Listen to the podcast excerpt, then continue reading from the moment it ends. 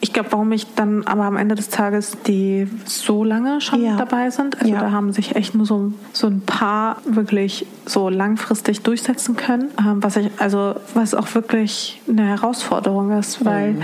Menschen sich sehr schnell an dir satt sehen. Und wenn du es nicht schaffst, dich immer wieder zu verändern und immer wieder neue Themen abzubilden und neue Follower zu generieren, ähm, wirst du halt irgendwann abgeschrieben. Und selbst wenn du jemanden ganz, ganz toll fandst, auch mit der, mit der Bildsprache und total schön, irgendwann ist langweilig und du kannst mhm. diese Person irgendwann nicht mehr sehen. Irgendwann irgendwas triggert sie in dir. Deswegen haben ja auch die meisten Influencer vielleicht, na, ich will nicht sagen Halbwertszeit, aber ich habe auch das Gefühl, es wird immer kürzer. Mhm. Aber so ganz grundsätzlich würde ich so sagen, so fünf, sechs Jahre.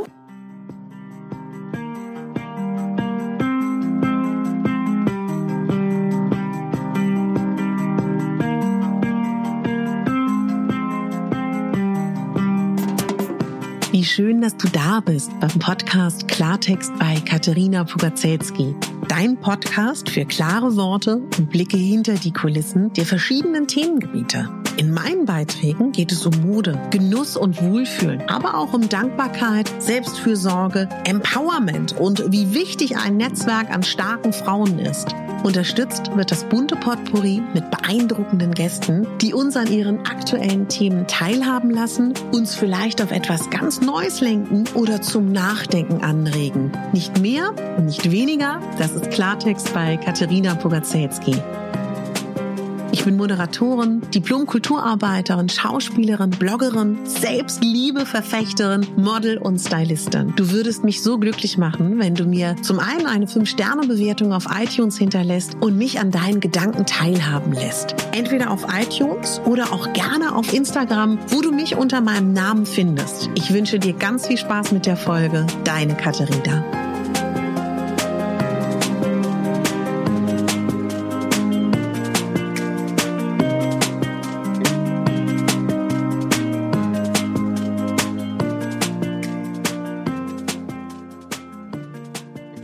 Meine Lieben, heute geht es um Mascha. Wer ist Mascha? Mascha mit dem gleichnamigen Blog Maschas Hedwig ist eine der Figuren in der deutschen Bloggerlandschaft, die die deutsche Bloggerlandschaft geprägt haben, Trends gesetzt hat und einfach unglaublich erfolgreich war und ist. Mascha hat aber eine ganz besondere Eigenschaft, die ich total schätze. Sie hat sich immer weiterentwickelt hat Trends gesetzt, hat neue Social-Media-Entwicklungen mitbekommen, sie früh umgesetzt. Das alles mit dem Level mit High-End-Bildsprache. Und das ist etwas, was ich unglaublich schätze, wenn Menschen wirklich sich immer wieder neu erfinden. Wer Mascha folgt, weiß, dass neben Mode, was jahrelang wirklich ihre Leidenschaft war, viele Themen dazugekommen sind. Gesellschaftspolitische relevante Themen, wo sie ihre Meinung sagt, wo sie sich auch nicht scheut vor Konflikten oder im Zweifel auch Angriffen. Die einfach meinungsstark ist und die standfest ist und die gerne viel bewegen möchte. Und das erfahrt ihr alles in dem Interview. Man lernt auch viel über Social Media.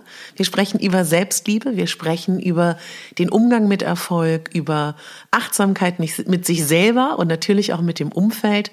Und ich freue mich einfach so sehr, dass Mascha bei mir war, weil ich wirklich über Jahre ihren Content konsumiert habe und das sehr, sehr gerne. Jetzt wünsche ich dir ganz viel Spaß mit Mascha und danke dir, Mascha, für deine Zeit. Liebe Mascha, ich darf heute bei dir sein, worüber ich mich riesig freue.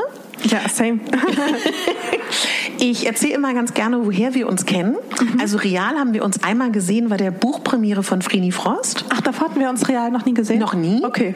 Und für mich, ähm, ich versuche das mal kurz zu greifen, für dich bestimmt ganz weird ich weiß, dass als ich damals angefangen habe zu bloggen, gab es ganz wenige, die ich cool fand. Wann hast du denn angefangen zu bloggen? 2018, nee Quatsch, 2014, was rede ich denn da? Oder warte mal, 2014, ja, 2014. Mhm. Und ich fand dich halt damals so mega, weil du weil ich das Gefühl hatte, ich versuche es mal zu beschreiben und damals kannte man dich ja noch nicht so. Da muss man auch dazu sagen, durch die Insta-Stories, finde ich, hat man ein vermeintliches Gefühl, die Leute, die man cool findet, zu kennen. Das war mhm. ja damals nicht so. Das stimmt. Weißt du, da das kannte stimmt. man keine Stimmen. Ja, also wenn man gesucht hat, dann hat man schon eine Stimme gefunden, aber ähm, ja, ich glaube, viele waren immer überrascht von meiner Stimme. und mir ist damals so aufgefallen, dass ich so dachte, du musst so ehrgeizig sein, dass ich mich halt auch gefragt habe, bei dir war ja immer klar, es ist die Bildsprache, es ist der Text, es ist irgendwie Tiefe, es ist kreativ. Ich habe am Anfang habe ich wirklich gedacht, du musst älter sein. Weil du bist ja, also ohne dass wir ein Alter nennen, du bist wahrscheinlich zwischen acht und zehn Jahren jünger als ich, dass ich mich damals immer gefragt habe, wie macht die das? Woher hat sie die Skills? Würdest du rückblickend sagen, das ist dein Talent, was du halt vielleicht nicht ausgeübt hast im anderen Beruf oder warst du einfach unfassbar fleißig und hast Nachtschichten eingelegt, um diese ganzen Sachen dir jetzt anzueignen? Tatsächlich, ich glaube beides. Ähm, ich glaube, mit dem Bloggen war das halt damals so, ich habe halt zum ersten Mal, also man muss vielleicht dazu sagen, ich hatte vorher nie so das Gefühl, dass ich gut in etwas bin. Mhm. Ähm, ich hatte schon gemerkt, okay, da könnte ich vielleicht ein Talent haben oder sowas, aber ich habe es halt nie so gefördert in dem Sinne. Und beim Bloggen war es halt so das erste Mal, dass ich eine Sache angefangen habe, habe dann positives Feedback mhm. bekommen mhm. und habe dann festgestellt, hm, vielleicht liegt mir das irgendwie. Also mhm. vielleicht ist es etwas, was ich kann. Mhm. Und das ähm, Gefühl, das war mir halt komplett neu. Ich meine, ich war, pff, wann habe ich angefangen zu bloggen? So mit 2021 mhm. und es war so das erste Mal, dass ich das Gefühl hatte, ich habe da jetzt was gefunden, das mir Spaß macht, in dem ich gut bin. Und ähm, tatsächlich war es halt sicherlich auch ein bisschen ich weiß nicht, ich will das nicht so Talent nennen glaube schon, dass ich ganz gut meine Emotionen in Worte fassen mhm. kann. Mhm. Allerdings weniger so im alltäglichen Sprachgebrauch. Mhm. Da tue ich mich tatsächlich eher schwer. Ähm, aber wenn ich so in mich gehe und das so runterschreiben kann und da auch so hin und her schieben kann, das liegt mir irgendwie näher. Und ja, und so hat das halt damals angefangen. Und als ich dann eben festgestellt habe, da ist halt diese eine mhm. Sache, mhm. habe ich mich auch voll reingehangen einerseits und andererseits, ja, es ist wahrscheinlich auch sehr, sehr viel Fleiß, sehr, sehr viel Disziplin. Also ich weiß noch gerade so 2012, 2013, 2014, 15. Ich habe halt wirklich, ja, Nachtschichten sowieso. Ich habe halt unfassbar viel gebloggt, viel gearbeitet, viel gemacht wenig Freunde getroffen. Mhm. Meine Beziehung war auch relativ so äh, mein damaliger Partner ist auch mhm. voll in seinem Job aufgegangen. Mhm. Das heißt, er hat auch sehr, sehr viel gearbeitet. Mhm.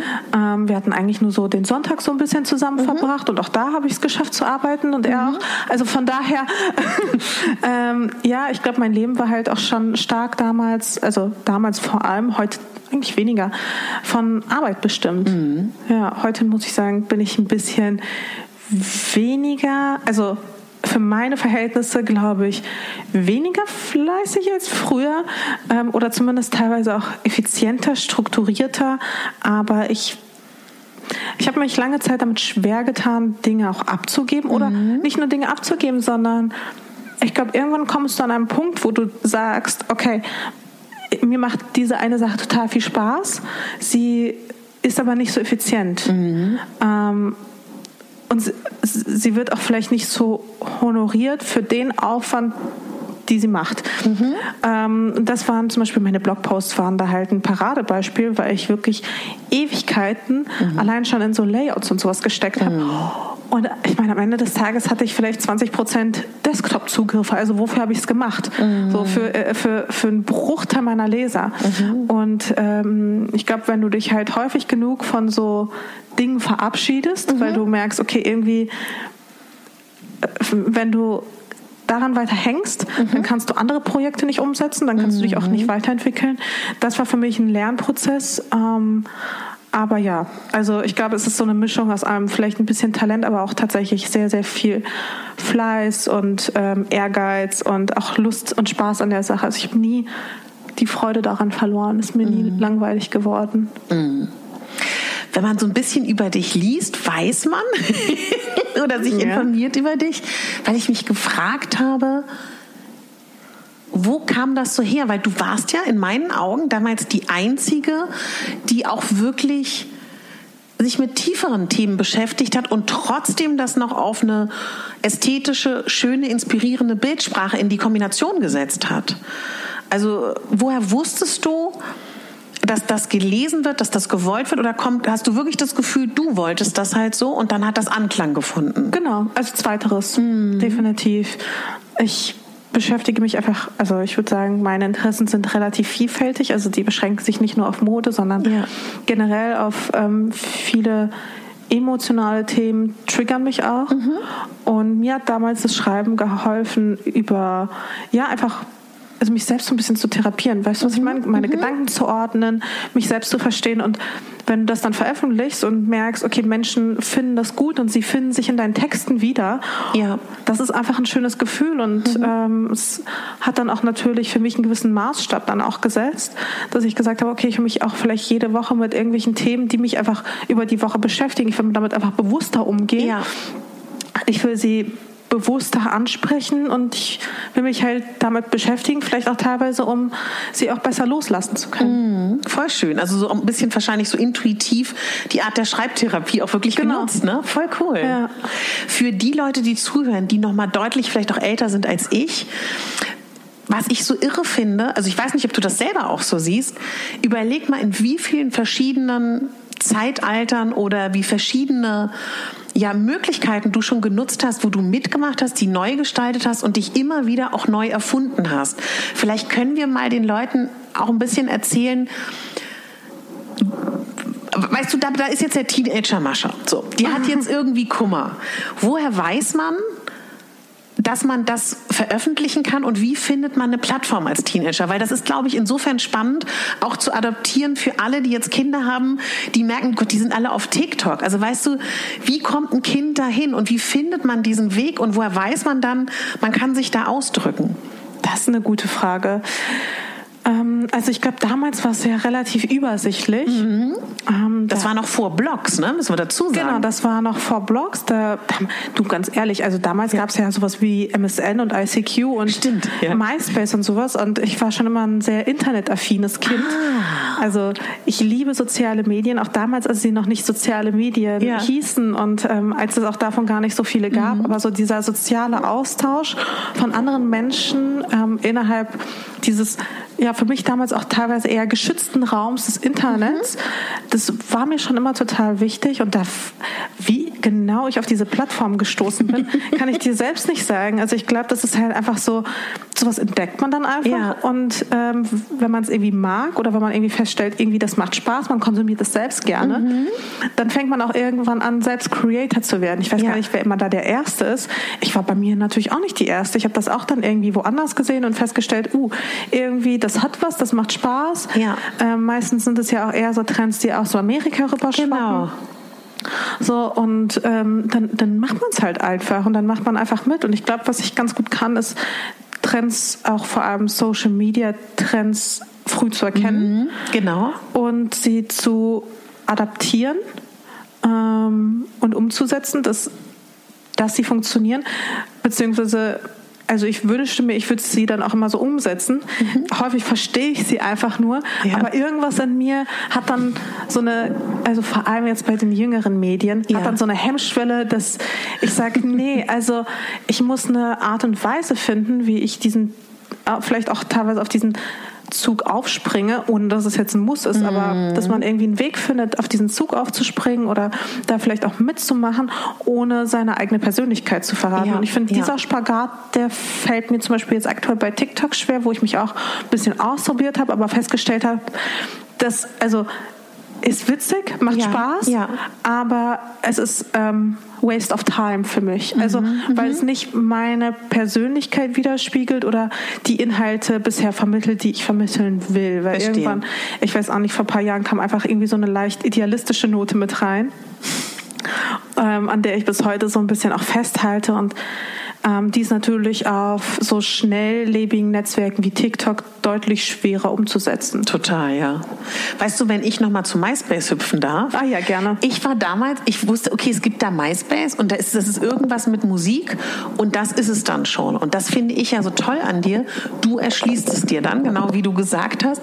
Kannst du vielleicht rückwirkend mich nochmal und alle bilden, was war denn nun MySpace und wie konterriere gemacht? Okay. Ähm, ja, bei MySpace war es halt damals so, ich weiß gar nicht, wann es gegründet wurde. Ich weiß nur, dass es sehr, sehr schnell so von jetzt auf gleich gestorben ist. Mhm. Ähm, mm, an sich war es eine Plattform, wo man Musikern folgen konnte, wo genau. Musiker ihre neuesten Tracks ja. ähm, gezeigt haben und veröffentlicht haben und man ähm, eine Art Suchfunktion hatte, um so frische Musiker zu finden oder so ja. ein bisschen so Indie-Musiker, also Musiker, die vielleicht nicht im Mainstream mhm. sind. Das war halt damals, und wir reden hier von so 2000, ich weiß was ich, so 5, 6, 7, 8, mhm. ja. Mhm. Damals gab es ja noch kein Spotify. Genau. Damals gab es höchstens mal, das wissen die meisten wahrscheinlich auch nicht mehr, so Napster oder sowas. Mhm. Also, wo man halt illegal Musik streamen musste. Ja. Also habe ich natürlich nie getan. Wir alle nicht. Wir alle nicht. Ich habe mir immer die CDs gekauft. Natürlich. Aber ähm, es gab halt wenig Möglichkeiten, kostenlos an Musik ja. ranzukommen. Ja. Und auf Spotify gab es halt eben diese Möglichkeit, mhm. sich die Tracks von diesen unbekannten Künstlern runterzuladen. Mhm. Ähm, sie haben sie zur Verfügung gestellt und ja, so hat man einfach Künstler entdeckt. Mhm. Neben den Künstlern konnte man aber auch einfach Personen entdecken, die man ah. irgendwie cool fand. Und was ich halt an MySpace so mochte, und ich würde sagen, das hat mich auch für den Rest meines Lebens geprägt. Du konntest deine Seite, also sowas wie deine Facebook, Instagram-Seite, mhm. konntest du halt personalisieren. Das heißt, du konntest quasi in den Code rein und wow. im Code konntest du ähm, zum Beispiel, weiß ich nicht, deine Freundesliste, ich glaube damals hießen es Freunde, genau, Freunde, äh, Freunde anpassen, also wie das ausschauen soll oder den Cursor, also die Maus mhm. anpassen. Also nur so, Toll. du konntest Sachen reinnehmen, du konntest Sachen rausnehmen. Das war für mich zum Beispiel auch der erste Schritt eines Blogs sozusagen. Ja, also ja. du konntest dann auch schon Texte veröffentlichen in den äh, im Gästebucheintrag oder was weiß ich was da nochmal war. Ich weiß es nicht mehr ganz genau. Aber auch Fo Fotos posten, ähm, halt lauter verrückte Sachen, die mhm. du natürlich mit deiner, also mit deiner Facebook-Seite kannst du diese Sachen natürlich nicht machen. Ich meine, ganz abgesehen ja. davon, dass kein Mensch wirklich noch sich für Facebook interessiert. Aber so dieses Individuelle. Mhm. Ähm, das war ja dann irgendwann nicht gefragt. Aber für mich war das so der Grundstein des Bloggens, mhm. weil natürlich auch so ein Blog eine individuelle Seite ist, auf der du dann ähm, dich auch ästhetisch irgendwie ausleben mhm. kannst. Und das war für mich auch so der Anfang des äh, Codens. Also ich habe danach angefangen, irgendwie super viel rumzucoden, weil ich das einfach verstehen wollte und ich es mhm. total spannend fand. Aber genau, so fing das damals eben mit MySpace an. Und ähm, später kamen dann natürlich so Communities hinzu. Mhm. Auf MySpace, wenn du zum Beispiel jemanden angefragt hast, so als dein Freund, ähm, dann war das quasi wie ein Follower. Und mhm. irgendwie hatte ich das damals irgendwie geschafft, durch meinen ja sehr, ich sag mal, speziellen Look relativ viele Freunde zu generieren. ähm, Hat dich das überrascht damals oder gar nicht? Es am Anfang? Geht so. Ähm, ich glaube, ich war super nischig einfach. Mhm. Ich hatte im, wie es damals hieß, im Real Life, muss sagen, ich äh, mache noch diese Anführungsstriche, ja, ja. Äh, im Real Life gar nicht so viele Freunde, weil ich mhm. durch meine Optik doch sehr ähm, ja, angeeckt bin. Ja. Also ich hatte damals so lange schwarze Haare und ich hatte so weiße Strähnen und ich sah sehr, sehr wild aus. Ich habe übrigens jetzt äh, letztens gelernt, dass so wie ich damals aussah, auch mit meinen Piercings und so ein Quatsch, mhm. sah ich aus wie heute, heutzutage gibt es den Begriff der E-Girls und E-Boys. Ah, das google ich nachher mal. Und ähm, das ist tatsächlich das kommt sehr nah an diese ah. Emo-Ästhetik von damals ja. ran. Und wie es halt bei so Trends ist, also das merkst du ja auch zum Beispiel heutzutage in der Generation Z, ähm, so diese ganzen K-Pop-Fans, das mhm. sind zwar alles so Nischen, die bewegen sich aber sehr stark und sind sehr laut im Internet. Mhm. Ähnlich wie man das vielleicht von der Politik von Rechten kennt. Ja. Dadurch, dass sie, es ist eine relativ übersichtliche Gruppe, aber dadurch, dass sie so aktiv sind mhm. im Internet, mhm. nimmst du sie halt viel intensiver, viel größer wahr. Und so ja. war das halt eben auch ähm, damals in dieser ganzen nischigen Emo-Bewegung, die natürlich ein Mini-Bruchteil meiner Generation abbildete. Aber ja. wir waren halt sehr, sehr umtriebig im Internet. und dementsprechend äh, hatte ich halt mehrere Follower generiert, weil es da auch einfach nicht so viele Menschen gab. Mhm. Also es gab mhm. einfach nicht so viele, mhm. die sich getraut haben, sage ich mal, ähm, sich auch einfach so offen zu zeigen. Ja, also so diesen gerade in so speziellen Branchen oder wenn wir so von Indie-Musik sprechen oder von, und damals war das ja alles sehr, sehr nischig, also ja. Künstler entdecken auf MySpace und sowas. Du hast ja sowas mal entdeckt und du wolltest ja eben kein Mainstream sein, deswegen genau. hast du ja Dinge nicht geteilt. Mhm. Ähm, und so dieses Teilen, das ging so ein bisschen gegen diesen Charakter dieser Szene. Und deswegen ja. haben das halt viele nicht gemacht. Aber ich gehörte halt eben zu denjenigen, die dann immer frei raus mal alles geteilt haben. Meine Lieblingsmusiker, meine Lieblings Schieß mich tot, ja, ja. Äh, Lieblingskleidungsmarken, äh, wo ich mhm. was gekauft habe. Und weil ich damit so, ich glaube teilweise sicherlich auch, weil ich damit so frei rausgegangen bin und meine ähm, Insider-Tricks äh, verraten habe, habe ich natürlich auch eine gewisse Reichweite bekommen, mhm. weil du halt um, also Informationen oder einen gewissen Mehrwert geliefert hast, den du halt vielleicht sonst nicht mitbekommen hast. Aber wie gesagt, das ist jetzt 15 Jahre her, also es ist uralt. Aber weißt du, was ich daran super spannend finde? Wenn, weil wie du es beschreibst, wird es mir das erste Mal so richtig klar, weil als ich bin 80 geboren, damals war das so, entweder ist in meinem Umfeld, entweder wohne ich in der Stadt oder im Dorf, aber ich wohne auf dem Dorf und entweder finde ich da ein, zwei Leute, die mit mir irgendwie agieren oder ich finde halt niemanden und dann bin ich in der Einsamkeit als junger Mensch. Und ich finde das ja sowieso nur positiv, auch wenn das oft kritisiert wird, aber ihr hattet dann praktisch eine Möglichkeit, Gleichgesinnte zu finden. Total. Und das ist ja super schön. Das war super schön und das war auch eine wunder wunderbare Zeit, also an die ich bis heute mit ganz viel Liebe und mit ganz viel Freude oh. zurückdenke und ähm, wo ich auch sagen muss, viele Freundschaften, also ja. die meisten Freundschaften also aus der Schule oder sowas, die konnte ich gar nicht aufrechthalten, aber die allermeisten Freundschaften tatsächlich aus dieser Zeit mhm. und aus dieser Szene, die ähm, sind bis heute erhalten geblieben. Also auch beispielsweise meine beste Freundin von damals damals, ja. ist nach wie vor auch heute meine beste Freundin oder mein ähm, Manager, Schrägstrich bester Freund, ist halt auch aus dieser Szene. Also es ist ganz mhm. kurios, dass viele Menschen damals aus dieser Szene irgendwie in dieser Kreativbranche mhm. gelandet sind. Also viele haben dann den Weg eben auch in die Mode, in die Beauty-Szene mhm. gefunden. Mhm. Und ähm, das liegt sicherlich auch einfach daran, dass das einfach von es war irgendwie gefühlt, man sagt ja den damaligen Emos äh, hinterher, dass sie sehr, sehr depressiv waren oder so. Mhm. Den Eindruck hatte ich gar nicht, war auch kein allzu depressiver Teenager. Ich glaube, es war eher so diese Toleranz. Mhm. Ähm, die hatte ich halt damals und ich bin in Dortmund aufgewachsen, ist jetzt eine, ist eine große Stadt an sich. Ja. Aber vom Mindset her ähm, war es für mich immer wie eine Kleinstadt, wie ein Gefängnis, ja. aus dem ich ausbrechen wollte. Und diese Szene damals und auch das, die großen Weiten des Internets mhm. gaben mir halt eben die Möglichkeit, irgendwie auszubrechen aus diesem mhm aus diesem Gefängnis, aus, aus, aus diesem Kleingeistigen ähm, und das fand ich halt total schön, weil es damals, und das finde ich bis heute total beeindruckend, weil ich glaube, das spiegelt sich auch in der Generation Z wieder, aber das spiegelt sich mir zu wenig in meiner Generation wieder, mhm. ist so dieses ultra tolerante Mindset. Mhm. Also mhm. zum Beispiel in dieser Szene damals waren ähm, super viele Menschen nicht also so dieses ganze Gender-Thema lag da schon einfach so auf dem Tisch. Also mhm.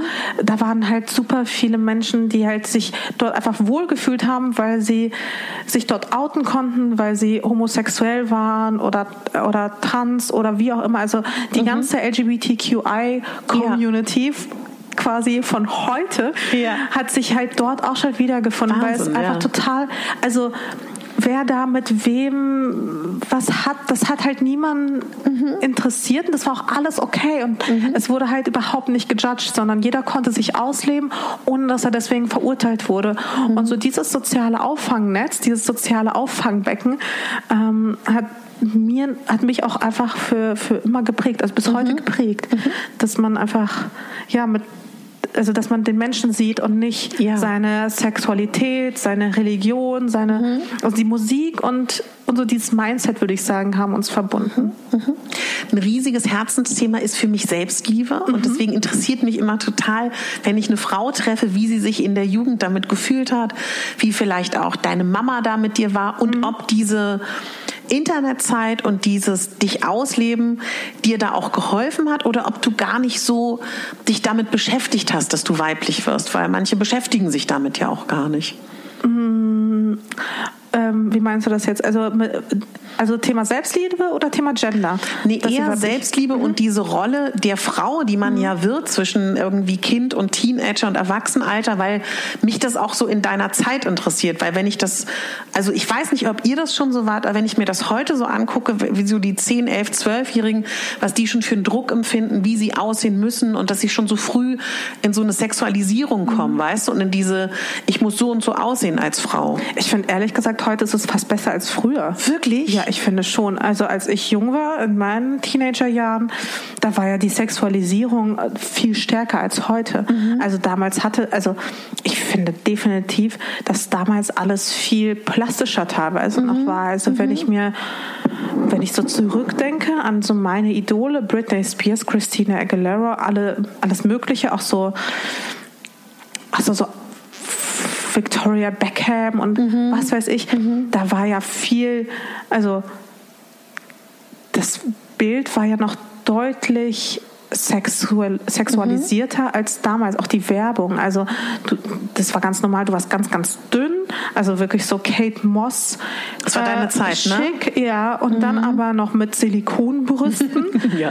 Ähm, Klar, heute hat man das auch vielleicht so teilweise mhm. durch so Kim Kardashian und Co. Aber ich finde, heutzutage geht man ja viel offener auch mit Schönheitsoperationen um. Mhm. Damals ja weniger und du hast halt so diese Schönheitsideale gehabt, die halt einfach auch sehr gemacht waren. Ja und wo du es halt vielleicht nicht so, wo es vielleicht nicht so selbstverständlich war, weißt mhm, wo du nicht mhm. wusstest, okay, da ist wirklich, ähm, da ist halt Filter und Photoshop und so weiter ja. und so fort. Und so diese Transparenz, die hast du ja heute viel, viel mehr und natürlich hast du auch früher schon, würde ich auch sagen, mehr Haut gezeigt. Also mhm. so nackig, wie ich teilweise als Teenager rumlief, einfach weil es Trend war. ja, ja, genau. Ähm, also wenn man sich auch mal, weiß ich nicht, so Vorbilder von damals anschaut, Paris Hilton, Nicole Ritchie, die waren ja jetzt nicht unbedingt für ihre züchtige Kleidung bekannt. Und so lief ich halt auch rum. Also auch da hing dann irgendwie, hingen dann diese äh, äh, vom Stringtanga, diese ja, Dinger, ja. klebten dann irgendwie noch so über der Jeans, die auch irgendwie gerade mal das Notwendigste bedeckte ja. und so, so Kleidchen und, und Röckchen vor allem, die so breit waren wie so ein Gürtel, also richtig unangenehm eigentlich. Aber was das Thema Selbstliebe eben angeht, ähm, wo ich das alles mitgemacht habe, mhm. was glaube ich meine Mutter sehr, sehr richtig gemacht hat, in dem Fall, sie hat mir nie das Gefühl gegeben, so irgendwas würde optisch zumindest an mir nicht stimmen. Also mhm. sie, so ein Grundsatz, den ich immer von Kindheit an mitbekommen habe, war, und irgendwie, ich habe das total verankert, war so dieses, Mascha, du, du hast super viel Glück gehabt. Mhm. Ähm, der liebe Gott, so nach dem Motto, der liebe ja, Gott ja, hat dich ja. sehr schön erschaffen. Ähm, dein Aussehen wird niemals dein Problem sein. Mhm. Du musst nur schauen, dass ähm, dein Aussehen nicht alles ist. Du musst mhm du musst nicht an deinem, äh, so quasi, du musst nicht an deiner Schönheit, sondern an, an deinem Wissen, an deinem Köpfchen, an, an deiner mhm. Bildung arbeiten. Mhm. Und ähm, natürlich willst du sowas nicht, also natürlich ist dir das dann zwischendurch auch schon mal scheißegal irgendwann. Klar. so, vor allem als Teenager. Aber ähm, ich bin wirklich immer, seit ich klein bin, hat meine Mutter mir mich immer daran bestärkt, dass ich schön bin. Schön, und vielleicht ja. war ich es auch nur für sie, aber wenn du halt das von dem Menschen, zu dem du aufschaust, das mhm. immer wieder hörst, ähm, dann glaubst du das und deswegen ich, hatte ich nie irgendwie so das Gefühl, selbst wenn zum Beispiel, weiß ich nicht, jemand mal vielleicht was Gemeines zu ja. mir gesagt hat, hatte ich nie, hatte ich nie irgendwie Komplexe groß gehabt. Also ich glaube, mhm. ich bin ziemlich komplexfrei aufgewachsen. Klar habe ich auch immer gedacht, oh mein Gott, meine Brüste sind so klein und was weiß ich, was man dann immer so mhm. irgendwie so denkt oder keine Ahnung. Irgendwann eine Zeit lang dachte ich, ich hätte hässliche Knie und was weiß ich. Was also, man so gedacht hat. Was ne, man damals. halt so gedacht hat, wirklich. Ja. Aber ich hatte nie so diese innere Verunsicherung. Super. Ähm, wofür ich natürlich total dankbar bin, weil ich mich stattdessen natürlich immer darauf konzentriert habe, mehr als ein schönes Gesicht zu sein. Mhm, ja. Und ähm, das war mir halt immer total wichtig, halt eben nicht reduziert zu werden auf, auf meinen Look. Also meine Mutter war da auch wirklich sehr Löwenmama unterwegs. Also gerade ich habe ja auch russische Wurzeln und gerade in äh, der russischen Kultur, naja, ich würde nicht sagen, in der russischen Kultur jetzt so verankert, aber ich kenne das halt von vielen ähm, anderen Russinnen oder auch Eltern von ähm, anderen Russinnen, die halt so gesagt haben, naja, also äh, muss halt einfach reich heiraten, ja. muss halt gut aussehen, hier deine ehelichen Pflichten irgendwie den nachkommen, gut kochen können, mhm. so und so dieses sehr traditionelle ja. Bild, so die Frau muss nicht so viel können. Und ich kann mich noch an eine Geschichte erinnern von meiner Mutter und ihrer besten Freundin als ähm, die beste Freundin meiner Mutter, die übrigens selbst so eine richtig starke Frau ist, die super erfolgreich ist und mhm. ähm, auch finanziell wirklich ausgesorgt hat durch ihren Job, durch ihre eigene Leistung meinte zu meiner Mutter, ja, also Mascha brauchst du ja keine Sorgen zu machen, die wird ja einfach reich heiraten. Meine Mutter ist dann so, äh, ist dann super wütend geworden, hat gesagt, nee, also Mascha wird sich ihr Geld schön selbst verdienen. Und äh, auch meine Oma meinte immer so zu mir, ähm, die beste Sicherheit, also ein Mann, also ich kann das nicht so richtig in Deutsch formulieren, mhm. weil meine Oma spricht nur Russisch mit mir, aber sie sagt sowas wie, mm, die größte Sicherheit oder große Sicherheit gibt dir ein Mann, noch größere Sicherheit gibt dir Geld. Ja, ja. Also, was halt einfach so ein Appell von ihr war ja. an mich, ähm, einfach unabhängig zu bleiben, mhm. mich unabhängig zu machen, mein eigenes Geld zu verdienen. Ja. Und ähm, ja, das sind halt so diese Grundsätze, die dich einfach dein Leben lang begleiten. Mhm. Und auch wenn du es nicht willst, die setzen sich einfach in deinem Kopf fest. Und es gibt halt positive Grundsätze, ähm, wie eben solche, aber mhm. gibt, sicherlich gibt es auch negative Grundsätze, ähm, von denen man sich lösen, äh, lösen muss. Aber ähm, ja, das waren auf jeden Fall die positiven, mhm. die mir halt auch eben geholfen haben, ja, mich zu entwickeln.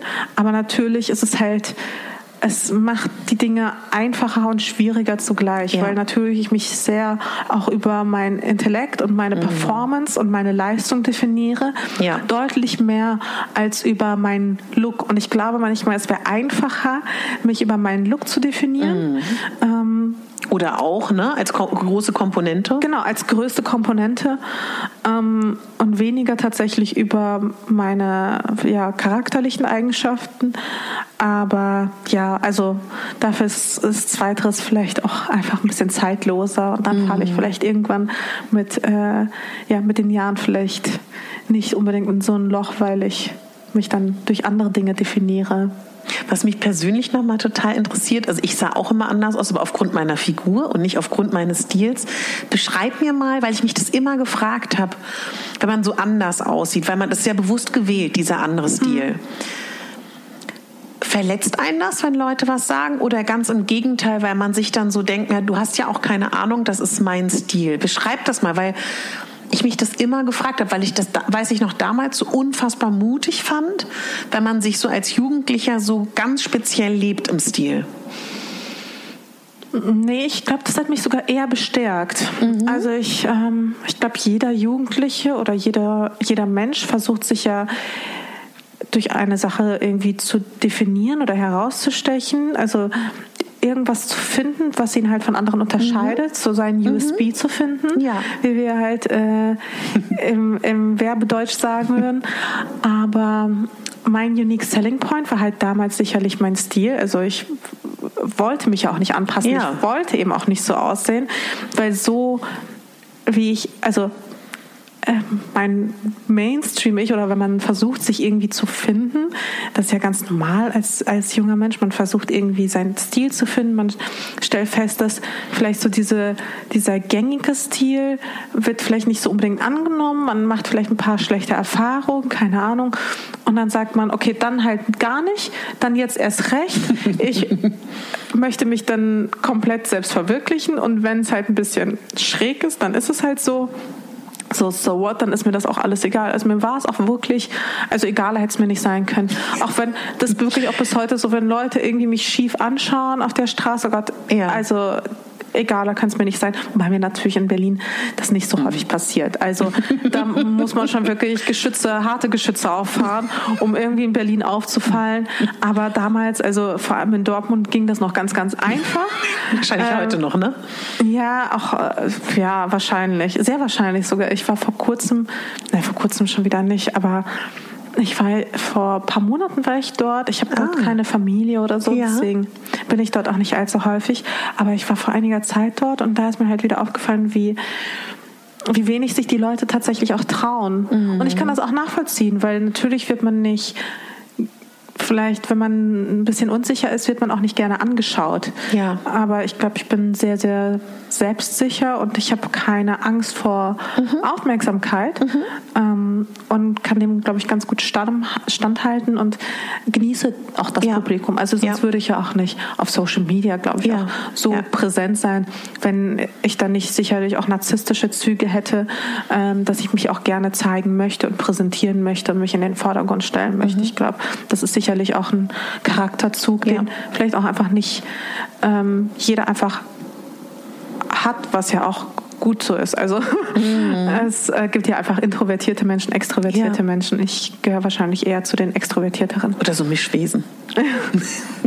Aber weißt du, diese Wohnortfrage finde ich mhm. super spannend, weil mir ganz oft Leute sagen, dass das ähm, gar nicht so entscheidend ist. Aber ich weiß zum Beispiel für mich, wenn ich mich so mit Kolleginnen unterhalten habe, die auch in diesem ganzen Übergrößen Modesegment sind, die dann aus München oder aus anderen Orten von Deutschland kamen, wo ich im Nachhinein darüber nachgedacht habe, ob ich so wäre, wenn ich nicht in Berlin groß geworden wäre. Weißt du, so, dass es mir egal ist, ob Leute gucken, wenn man irgendwie sich so oder so klein. Ich glaube schon, dass die freie Entscheidung, wo du wohnst, gerade wenn du anders bist, ich glaube, bis heute noch entscheidend ist. Und ich glaube, dass einen das total prägt. Ne? 100 Prozent. Mhm. Ich glaube auch, dass du es in der Großstadt sicherlich einfacher hast, ja. weil dort einfach ein anderes Mindset herrscht mhm. und eine andere Toleranz und vielleicht auch so, eine, so ein anderer Support. Mhm. Also ich merke es zum Beispiel auch eben in Berlin, wie Themen auch einfach ganz, ganz anders behandelt werden ja. und wie man auch selbst irgendwann mit der Zeit total sensibel reagiert. Mhm. Ähm, gleichzeitig ähm, je kleiner die Stadt, desto später kommen vielleicht dort auch Trends an. Ja. Und ich glaube, so ein großer Trend unserer Gesellschaft ist halt eben, dass wir zunehmend ähm, uns politisieren, politisch korrekter werden, ähm, andere, also unterschiedliche Menschen auch in in unterschiedlichen Bereichen auch abbilden wollen, sehen wollen. Also das ganze Thema Diversität mhm. ist, glaube ich, etwas, was einfach früher nicht so unbedingt so stattgefunden hat, weil alle sollten irgendwie gleich aussehen, alle sollten einem bestimmten Schönheitsbild entsprechen. Und ich finde, wir als Gesellschaft gehen da immer weiter weg von. Und dieser Trend lässt sich sicherlich in Berlin viel früher abbilden mhm. als in einem Dorf, wo man ja vielleicht generell Veränderungen immer eher etwas skeptisch gegenübersteht.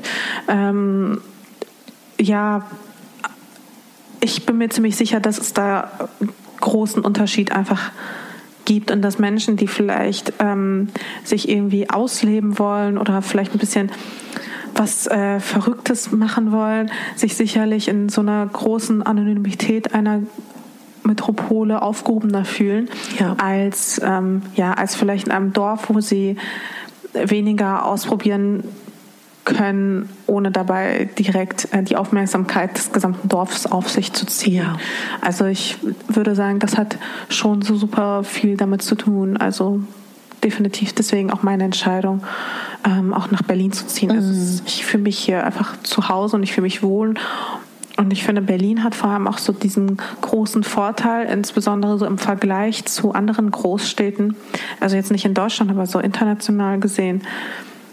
Du hast halt einerseits so diese Kiezkultur ja. und das ist halt vor allem das ist halt super individuell. Also es hast halt wirklich kaum irgendwo so ausgeprägt wie ja. eben in Berlin. Ich kenne gefühlt, also hier vor allem äh, kenne ich gefühlt alle Nachbarn aus der Straße. Ich, wenn ich rausgehe, unterhalte ich mich mal mit dem Spätimann, mal mit dem Bäcker, mal mit, also schön mit ganz vielen äh, Persönlichkeiten. Man fühlt sich irgendwie heimisch mhm. und gleichzeitig ähm, kann man aber auch untertauchen in mhm. dieser schillernden Welt, ähm, in der Clubszene, wo ja wo man ja teilweise die Menschen noch nicht mal sieht, weil es ja so dunkel ist. Also ja. du kannst dich halt wirklich ausleben, ähm, wirst nicht erkannt und kannst auch einfach in neue Rollen schlüpfen mhm. und wirst auch angenommen. Und ich glaube, das ist halt ein ganz entscheidender Vorteil, vor allem gegenüber anderen Städten, wo ja. du vielleicht nicht, ähm, ja, einfach neue Rollen ausprobieren kannst. Mhm. Wenn ich jetzt eine Fee wäre und du wärst 17, 18 und ich hätte dir zum einen so gezeigt, wie dein heutiges Leben mhm. ist, magst du mal sagen, wie du das gefunden hättest? Und wenn ich dich damals gefragt hätte, Mascha, was willst du denn machen beruflich? Hättest du das oder wusstest du das? Oder warst du einfach nur so, ich will die Welt entdecken? ähm, Nee, also das hätte ich mir, glaube ich, das hätte ich nicht zu träumen gewagt. Ich bin halt mit so einem Mindset aufgewachsen, dass Arbeit immer auch irgendwie was Unangenehmes ist mhm. ähm, und dass ich einfach, also obwohl ich tendenziell eher extrovertiert bin, nicht gemacht bin für eine große Bühne und dass meine mhm. Träume auch einfach zu groß sind, als dass sie Realität werden könnten. Also ja. ähm, warum sollte ausgerechnet ich solche Möglichkeiten haben? Mhm. Ähm, oder ich weiß nicht, also häufig zum Beispiel, damals gab es ja auch keine Influencer, also womit, stimmt, kann man's, ja. womit kann man es halt vergleichen? Sänger, Schaus oder? Genau, Sänger, Schauspieler, It-Girls, so und ich wusste, ich habe kein, also 0,0 Gesangstalent, mhm. eine Schauspielschule habe ich auch nie von innen mhm. gesehen, mhm. so da fall, also moderieren, stimmt, du hast recht habe ich mir auch, auch so, nicht ja. zugetraut. Also, ja, und das war ähm, auch eher so Tagesschau oder so, so, so, so seriöse Moderation gab es meistens. Ja, ne? wobei es gab ja schon MTV und Viva, ne? Okay, also doch, das, ja. das gab es sicherlich auch. Aber das habe ich mir halt einfach nicht zugetraut. Okay. dafür fand ich mich auch nicht schlagfertig genug und mhm. lustig genug. Also mhm. auch bis heute, ich ich glaube, ich kann auch mal ganz lustig sein. Zumindest ist es das, was mir meine Freunde sagen. Aber so diese, ich sag mal, die lustige Masche, ja die, äh, die siehst du ja im öffentlichen, also in dem öffentlichen nie. Also ich bin mhm. nicht so lustig, glaube ich, in der Öffentlichkeit, sondern ich bin, glaube ich, immer so sehr ernst und so sehr, vielleicht auch mal ein bisschen judging oder sowas, aber so dieses lustige, humorvolle irgendwie, das, mm, das kann ich irgendwie nicht so richtig ausleben in der Öffentlichkeit. Aber es, entschuldige, wenn ich unterbreche, ja. es wirkt aber so, wenn ich das so spiegeln darf, als ob du das bewusst wählst und man kann sich trotzdem ja vorstellen, dass du es bist. Für mich wirkt das so als Betrachter deiner Karriere, das willst du halt so. Ja, das will ich sicherlich auch so. Also auf jeden Fall will ich das so. Ich will ja auch ernst genommen werden. Ja. Ähm, ja, keine Ahnung, es hat sich, glaube ich, einfach so ergeben, dass einfach die Rolle, in die auch zu mir am besten passt, glaube mhm. ich, und mhm. die ich auch gut besetzen kann im Vergleich ja. zu anderen. Also ich weiß auch nicht. Das hat sich einfach so ergeben. Naja, und auf jeden Fall habe ich deswegen keine Karriere in irgendeinem mhm. dieser Bereiche angestrebt. Und ja. für mich war das halt 100 Prozent utopisch, ähm, als ich dann angefangen, also als ich dann mein äh, Abi in der Tasche hatte, was ja auch nur mittelmäßig gut war. Aber es war das Abi? Ne? Immerhin, ja, Abi, genau. Abi ist Abi, aber nichtsdestotrotz, ja. also ist jetzt nicht so, als stehen mir alle Türen offen. Und deswegen habe ich dann beschlossen, ja gut, was willst du machen? Machen. ähm, eine Sache wusste ich auf jeden Fall. Ich kann, ich habe wirklich große Schwierigkeiten, mich unterzuordnen. Also ich bin mhm. so ein ekelhafter Besserwisser manchmal. Weißt du, was ich meine? Also ich habe wirklich Schwierigkeiten. Ich kann mich gut unterordnen, wenn ich merke, okay, mein Vorgesetzter beispielsweise oder ja. die Person, ja. der ich untergeordnet bin, die hat auch wirklich was auf dem Kasten. Ja. Aber was bei mir, glaube ich, auch relativ ausgeprägt ist, ist logisches Denken. Und ich verstehe nicht, warum die meisten Menschen irgendwie es nicht schaffen, mitzudenken. Und irgendwann stellst du fest, dass Mitdenken einfach so eine Gabe ist, die wirklich nicht, äh, ja, die nicht jeder in sich trägt. Ja. Und deswegen, also da kommt manchmal so, ein, so eine klugscheißerische Seite raus und auch so eine gewisse rebellische Seite, dass ich Dinge auch erstmal ausprobieren will, um wirklich zu überprüfen, ob ich falsch liege oder nicht. Also man kann mir dann sagen, nee, das funktioniert so nicht und das ist dumm und klasse. Aber irgendwas ist in mir, wenn ich das sehe und fühle, ich mache es dann trotzdem, ist mir scheißegal. Und genauso war es dann halt eben ähm, auch damals im Studium und in der Schule und so weiter und so fort. Und obwohl ich ja zum Beispiel auch so gerne geschrieben habe, mhm. auch damals schon, war mhm. Schreiben so eine Leidenschaft von mir Ähm, ich glaube, ich habe da auch irgendwie mal hier und da mal so Gastartikel veröffentlicht. Ach, cool. Für die äh, Schülerzeitung oder für irgendwie auch so, wenn es mal so einen Schreibwettbewerb gab, habe ich auch immer mitgemacht. Mhm. Aber ich hatte eine sehr eigene Art zu schreiben damals mhm. schon. Also ich würde sagen, ich habe sie heute eher abgelegt, aber damals hatte ich schon so eine, so, ich würde sagen, so einen eigenen Stil. Der war vielleicht nicht super geil, aber er war halt speziell und ich wurde mhm. deswegen immer wieder abgestraft. Ah, okay. Also spannend. auch von meiner äh, Lehrerin. Ich hatte immer nur eine 3 in Deutsch.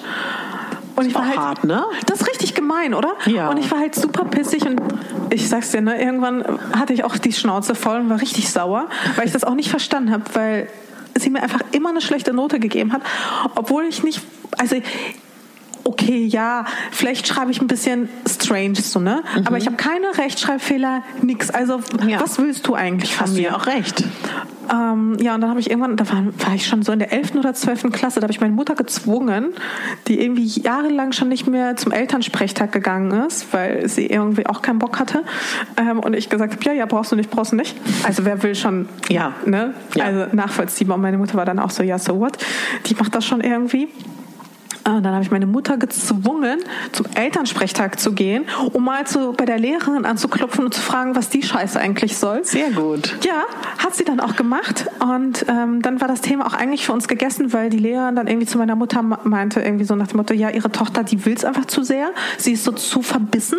Was? Und dann war meine, also meine Mutter ist auch, ich sag mal, heute nicht mehr ganz so sehr, aber damals war sie so ein sehr impulsiver Charakter. Mhm, ist dann, glaube ich, auch wirklich explodiert und dann war das Thema Noten dann auch gegessen, weil sie dann verstanden hat, okay, mein Kind wird nicht nach der Leistung ja. beurteilt, sondern nach ihrem Aussehen, nach Sympathie. Ja, ja. Und ich weiß nicht warum, aber ich habe damals schon immer sehr angeeckt. Und ich glaube, wenn man mich kennenlernt, ich glaube, ich bin so relativ polarisierend. Also entweder man mag mich oder man mag mich nicht. Und ich kann auch echt giftig manchmal rüberkommen. Also ich muss dann immer aufpassen mit dem ersten Eindruck, weil es gibt sehr, sehr viele, die wirklich einen sehr, sehr schlechten ersten Eindruck von mir haben, was natürlich nicht von meiner Seite gewollt ist, aber oh, ich habe auch nicht immer Bock, mich zu verstellen. Natürlich, und wenn ich einen schlechten ja. Tag habe, habe ich halt mal einen schlechten Tag. Ja. Und so auch mit dieser direkten Art, ähm, ja, kommt auch nicht jeder zurecht. Und ich hatte auch wirklich vor ein paar Tagen, das ist jetzt eine kleine Anekdote, mhm. ich saß mit einer ähm, Freundin von mir, die heute eine Freundin ist, aber vor ein paar Jahren kannte ich sie noch nicht. Und sie ist auch ähm, im selben Feld wie ich mhm. tätig, also auch eine Influencerin. Und da hatten wir darüber gesprochen, wann wir uns das erste Mal kennengelernt gesehen haben, so ganz grundsätzlich ja. in der ja. Gruppe. So was war so der erste Eindruck? Und ich mag sie total gerne. Ich konnte mich noch so grob daran erinnern, wann ich sie das äh, von einem Jahr oder zwei irgendwie kennengelernt, äh, vor zwei Jahren kennengelernt habe. Sie so, nee, also eigentlich haben wir uns irgendwie vor vier Jahren oder ah. so schon mal getroffen. Äh, damals äh, war ich noch so, hatte ich noch ganz, ganz wenig Follower und wir waren bei so einem Dinner und ich bin dann zu eurer Gruppe gegangen, da standest du gerade mit zwei anderen, bin dann zu euch reingegangen, habe mich vorgestellt und du meintest einfach nur zu mir, ja okay, und was soll ich jetzt mit der Information anfangen? Aber richtig zickig. Also ich muss wirklich einen scheiß Tag gehabt haben, weil es war mir so unangenehm. Aber ja, sowas passiert dann halt einfach, ja. weißt du, es ist so man weiß halt sofort, wo man bei mir dran ist. ähm, ich mache da auch wirklich, wenn ich jemanden kennenlerne und kein Interesse hast, ne? Oder was wirklich, auch immer. Ja.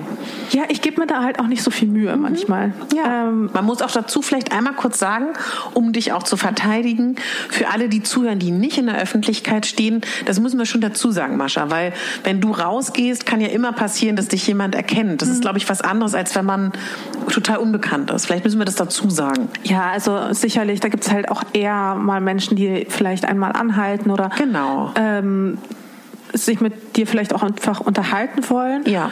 Und ich bin halt auch nicht so 100% durchlässig, dass mhm. ich es schaffe, ähm, Smalltalk zu machen. Ich ja. kann einfach keinen guten, ich kann nicht Smalltalk halten. Also ich ja. gehe sehr häufig sofort rein in so ein Gespräch. Also ja. bin dann halt auch voll drin. Und deswegen mag ich es, glaube ich, auch nicht.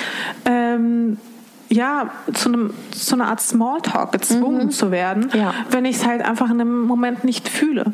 Und ich glaube, so diese, diese Art, die ist halt Fluch und Segen zugleich, würde ich sagen. Also die hilft mir häufig, ähm, aber ja, es, es macht den Umgang vielleicht manchmal mit mir nicht einfacher und zugleich aber schon. Wie gesagt, also dafür hast du dann nichts hinterrücks von mir zu erwarten, weil jeder weiß ja. ganz genau, ähm, was er von mir zu erwarten hat. Und wie seid ihr dann zusammengekommen aus dieser Erstbegegnung?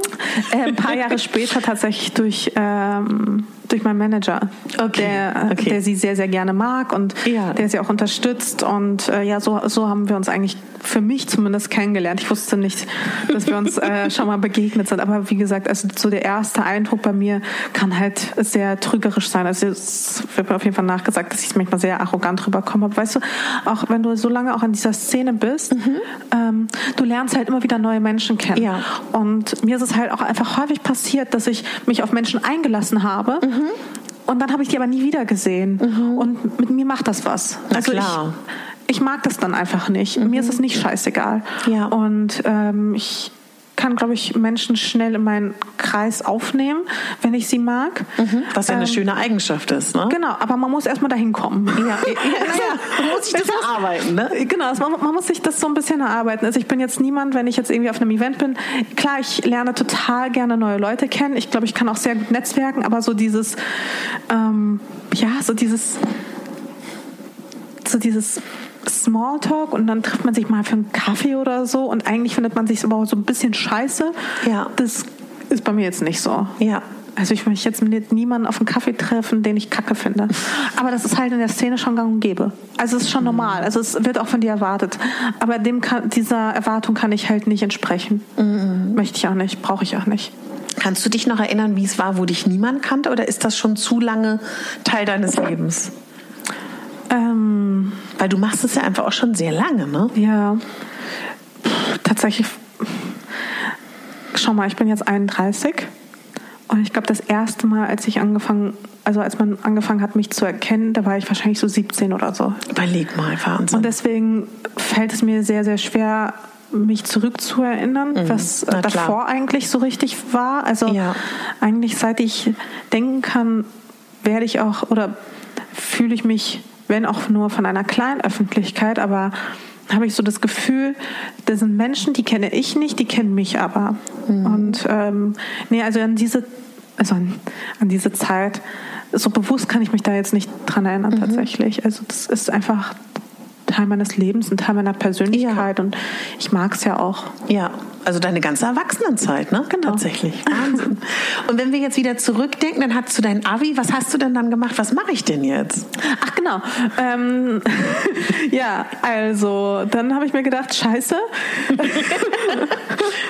du kannst halt kein, also klassischen, eigentlich kannst mhm. du keinen klassischen Job nachgehen. Also du brauchst viel Freiheit ähm, und musst dich irgendwie selbst verwirklichen. Also musst halt irgendetwas finden, was dir Spaß macht und wo du relativ unabhängig arbeiten kannst. Also, achso, und ähm, alles, was so mit dem Kreativen zusammenhängt, ja. durfte ich von, immer, von meiner Mutter aus nicht machen. Also, ah. meine Mutter war, okay, du kannst, ähm, also wenn du willst, dass ich dich finanziell unterstütze, was auch damals nicht ja anders ging, ja. mhm. ähm, dann kommen Studienfächer wie Kunst oder sowas oder was, was weiß ich, alles, was kreativ ist und wo ich sagen würde, oh, das hätte mir bestimmt Spaß gemacht.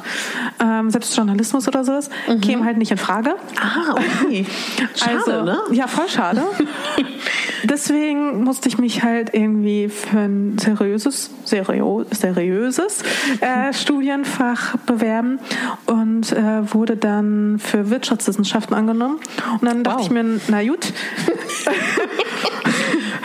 ähm, Wirtschaft it is. Nein, aber auch so ein bisschen aus dem Gedanken heraus, okay, wie kann ich mich am ehesten selbst verwirklichen, ja. indem ich mich selbstständig mache. Ah, so, ja. wenn ich diese ganze kreative Sache, die kann ich mir wahrscheinlich noch irgendwie selbst beibringen. Mhm. Ähm, also ich habe ja auch viel mir autodidaktisch einfach beigebracht, sei es Photoshop oder was weiß ich was, ja. Mhm. Ähm, fotografieren, alles Mögliche. Dafür brauche ich niemanden. Ähm, wofür ich aber tatsächlich jemanden brauchen würde oder was man mir beibringen sollte, vielleicht irgendwann mal, ist so dieser ganze betriebswirtschaftliche Hintergrund. Also ja. wie führe ich ein Unternehmen? Was, wie, wie setze ich überhaupt ein Unternehmen auf?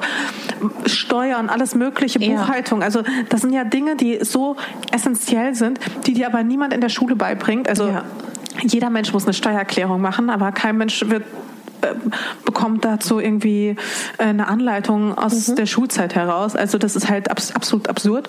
Und ähm, deswegen war so der logische Gedanke, dass ich mal vielleicht da meine Kenntnisse ein bisschen erweitere muss aber auch zugeben, ich habe es dann auch irgendwann abgebrochen. Mhm. Ähm, es war auch relativ vorhersehbar, weil ich weiß noch ganz genau, so im ersten Semester der Professor meinte, ähm, es war ein Riesenhörsaal, waren über 1000 Leute. Riesig. Und er meinte, ne, also zum Ende äh, in mehr in ein paar Jahren, also zu, zum Ende der Laufzeit, keine Ahnung, wie man das nennt, ähm, siehst du, du hier nicht mal, werden mindestens, also werden nur noch 20 Prozent von euch hier sein. Und ich war so, okay.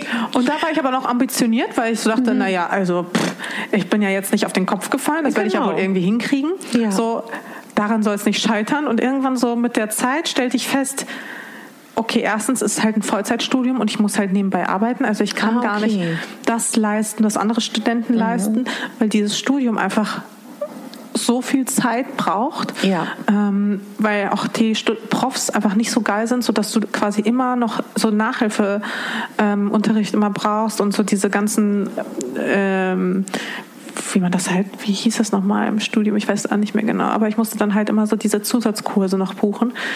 Ähm, die Lesungen waren todeslangweilig. Es war alles furchtbar. Und da habe ich irgendwann gedacht, naja, also ohne Scheiß, das macht mir halt 0,0 Spaß.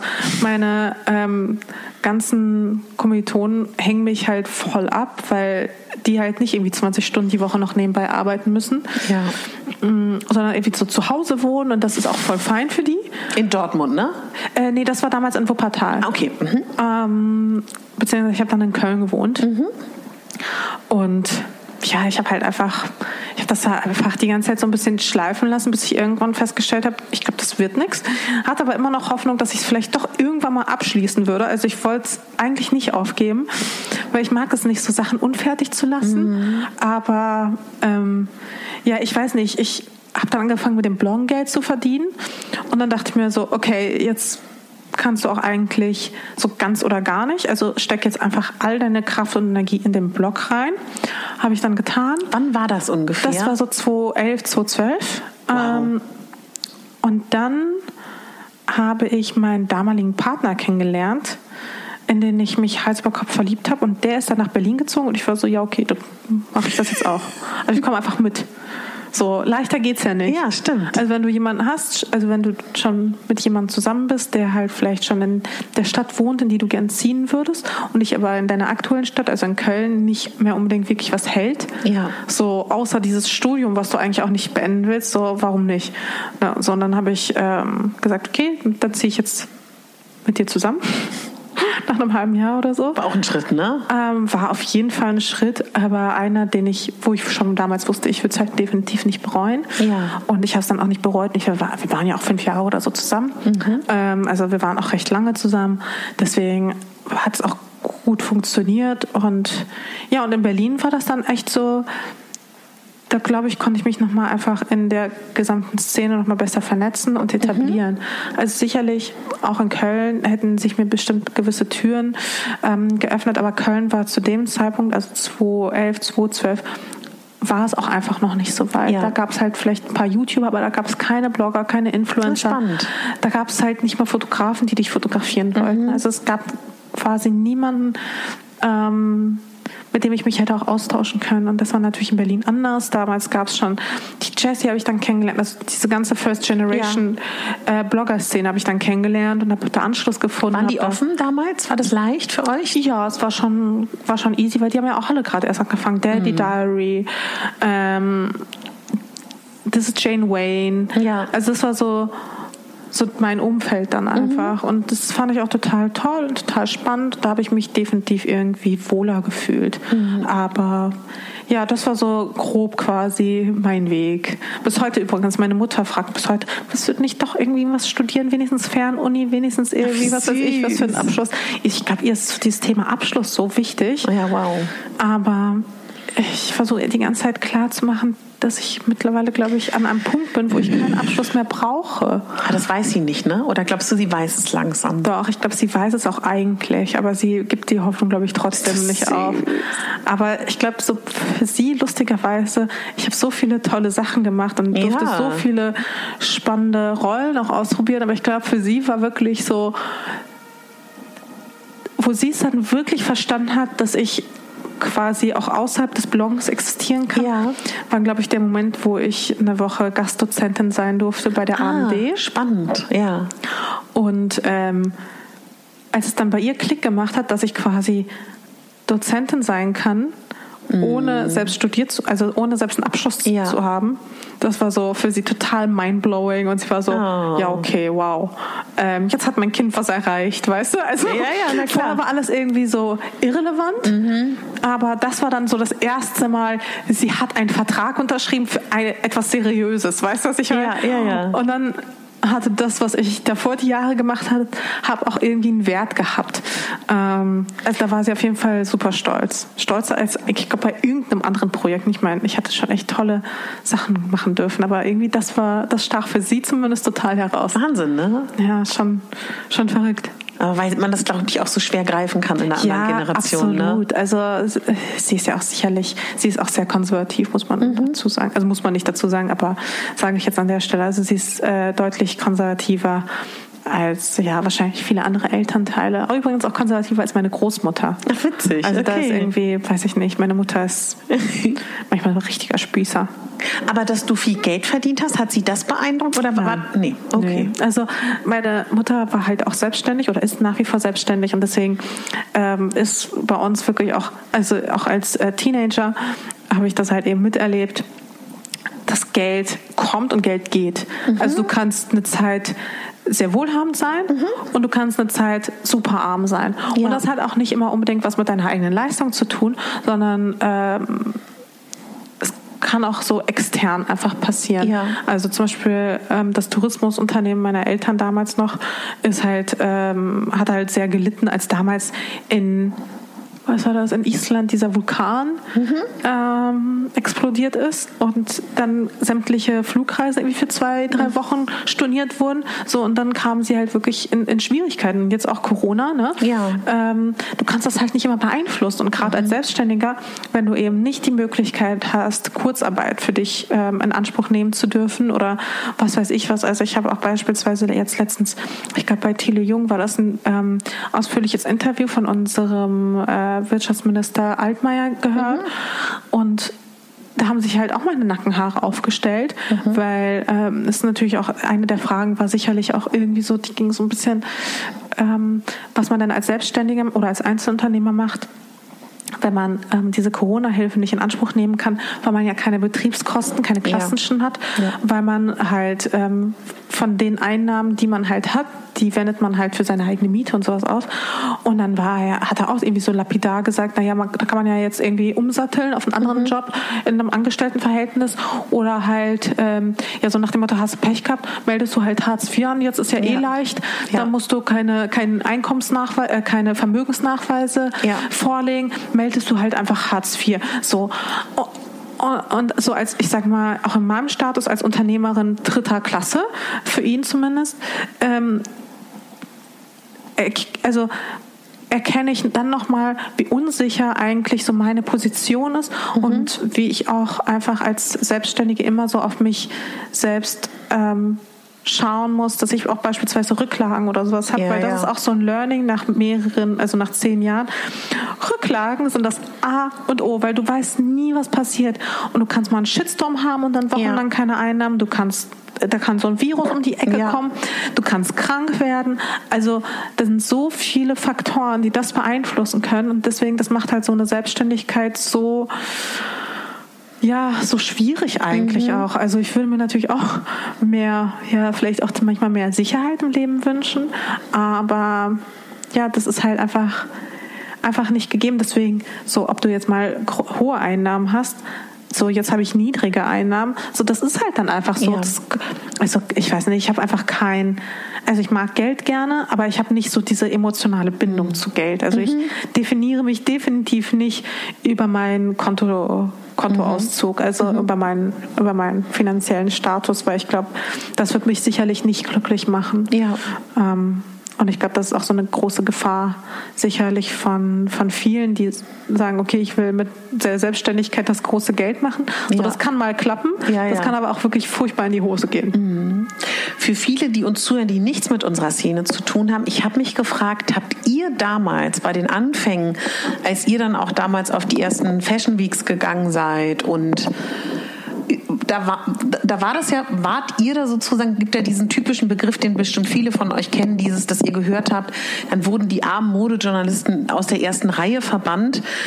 Das war, glaube ich, bei euch noch nicht so. Kannst du das ein bisschen beschreiben? Weil das war ja bestimmt auch nicht nur witzig am Anfang. Ne? Also, weil ich glaube, so glorreich und toll weiß ich gar nicht, wie das so für euch war am Anfang. Das ist ganz witzig, ne? dass man heute sagt, uh, sie ist Bloggerin und damit manchmal genau. was Positives. Und damals, äh, wenn du gesagt hast, äh, sie ist Bloggerin, war das so, als hätte, würde man heute sagen, ja, die ist TikToker. Also weißt du, was ich meine? Also es war so. Wirklich so war das, ne? Oh ja, voll. Sie ist TikToker. Also, sie hat auch wirklich jeder das Gefühl gegeben, kannst nichts, bist nichts, bitte geh. Also da oh, muss, ja, voll. Wirklich? Ja, 100 Prozent.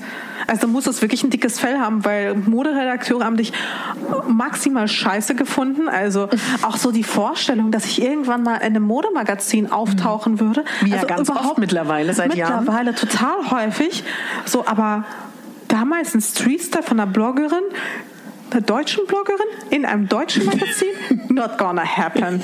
Also im Gegenteil, versucht die so weit wie möglich rauszuhalten. Die gehören nicht zu uns. Und irgendwann also das ging sicherlich auch Hand in Hand damit, dass auch viele Journalisten irgendwann auf Online umswitchen mhm. mussten, also stimmt, weil sie ja, genau. keine Wahl hatten, weil Print, also äh, starb und starb halt langsam, aber sicher.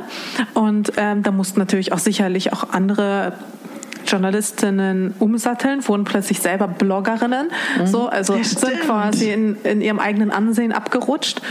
und Klar, das war sicherlich kein Zuckerschlecken. Also ich gehörte wahrscheinlich auch nicht unbedingt zu denen, die dann in die erste Reihe gesetzt wurden und die Redakteurin in die mhm. zweite. Mhm. Damals war das sicherlich noch nicht mhm. so. Ähm, Aber ihr wart da schon mal, ne? Wir waren auf jeden Ey, das allererste Mal, ich weiß noch ganz genau, das allererste Mal, dass ich überhaupt in die erste Reihe gesetzt wurde, unten Seating bekam, das war bei Lena Hoschek, vielleicht so 2014 oder sowas. Wow. Und das war für mich really big. Natürlich. Das war so krass, krass. Okay, wow.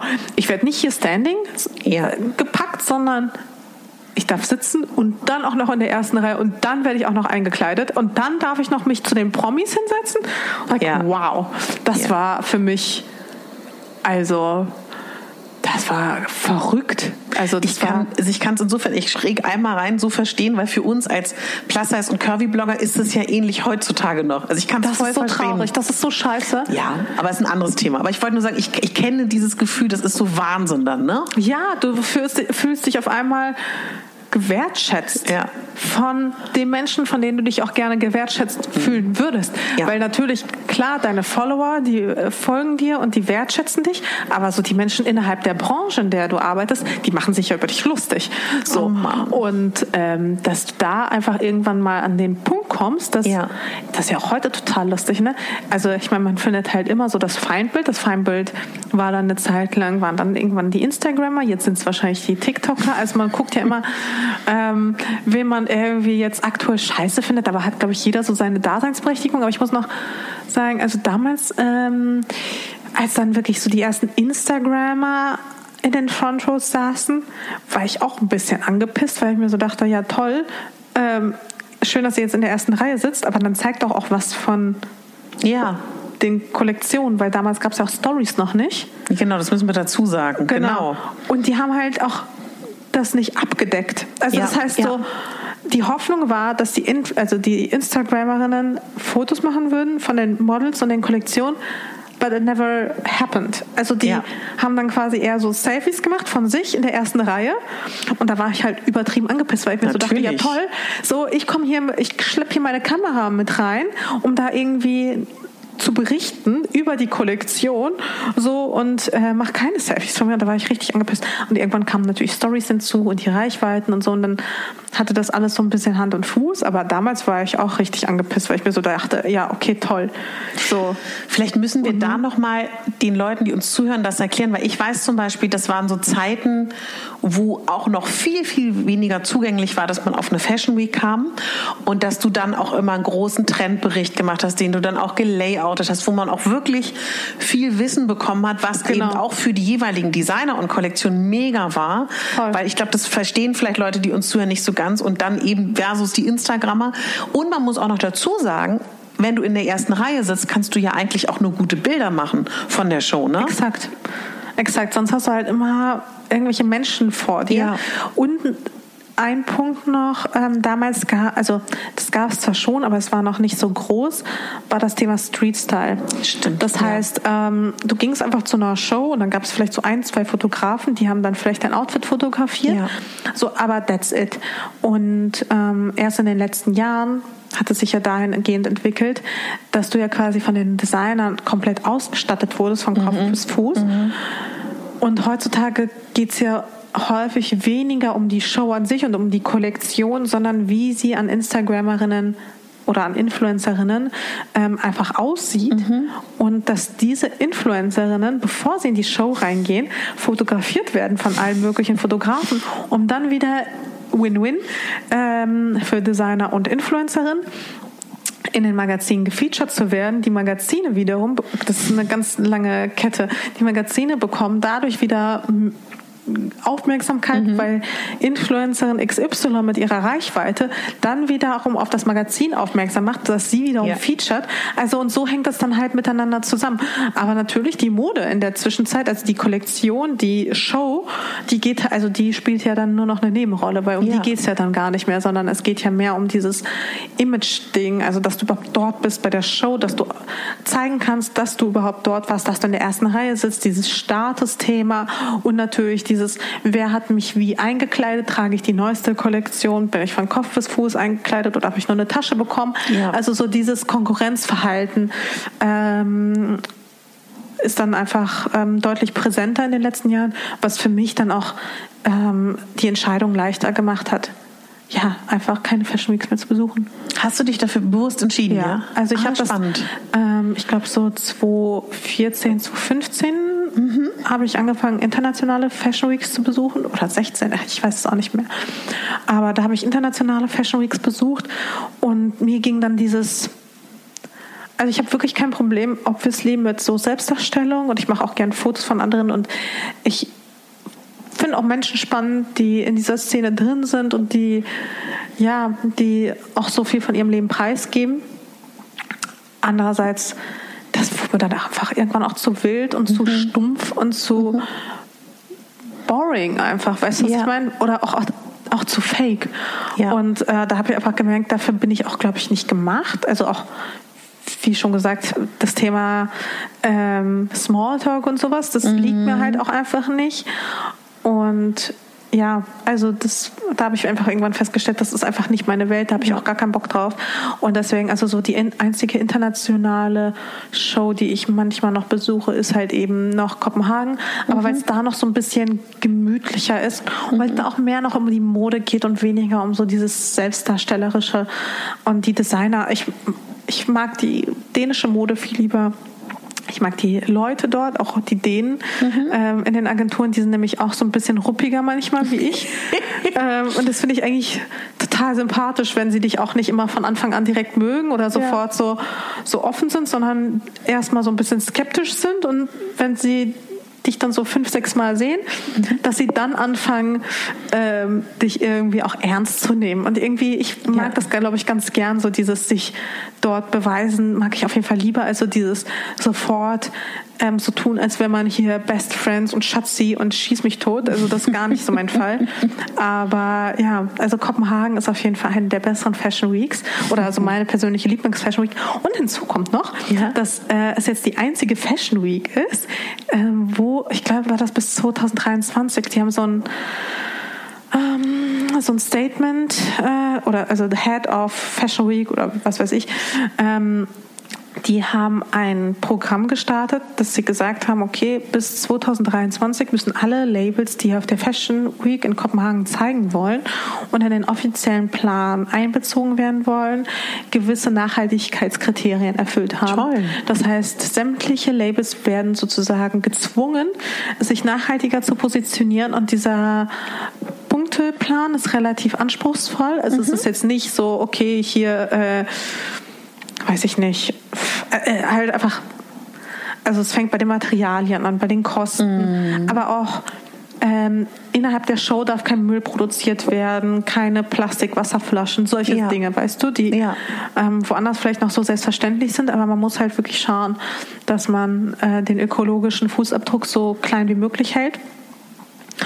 Und das finde ich äh, in Kopenhagen halt total schön und angenehm und da wird halt Mode nochmal ganz anders, finde ich, wertgeschätzt mhm. als jetzt, ja, auch einfach in anderen Ländern, wo es deutlich mehr Industriecharakter mhm. hat und deutlich mhm. mehr, ja, auch so dieses, diesen Profitmaximierungscharakter, würde ich sagen.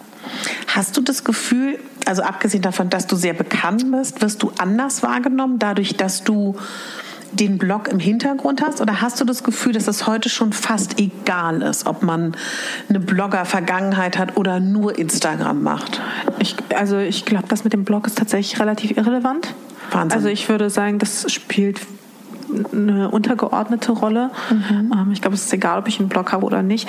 Ähm, ich glaube, warum ich dann aber am Ende des Tages doch deutlich anders wahrgenommen werde, ist natürlich einfach, weil ich so lange dabei bin einerseits. Mhm. Es gibt ja wenig Bloggerinnen, Influencerinnen, wie auch immer, die so lange schon ja. dabei sind. Also ja. da haben sich echt nur so, so ein paar ähm, wirklich so langfristig durchsetzen können.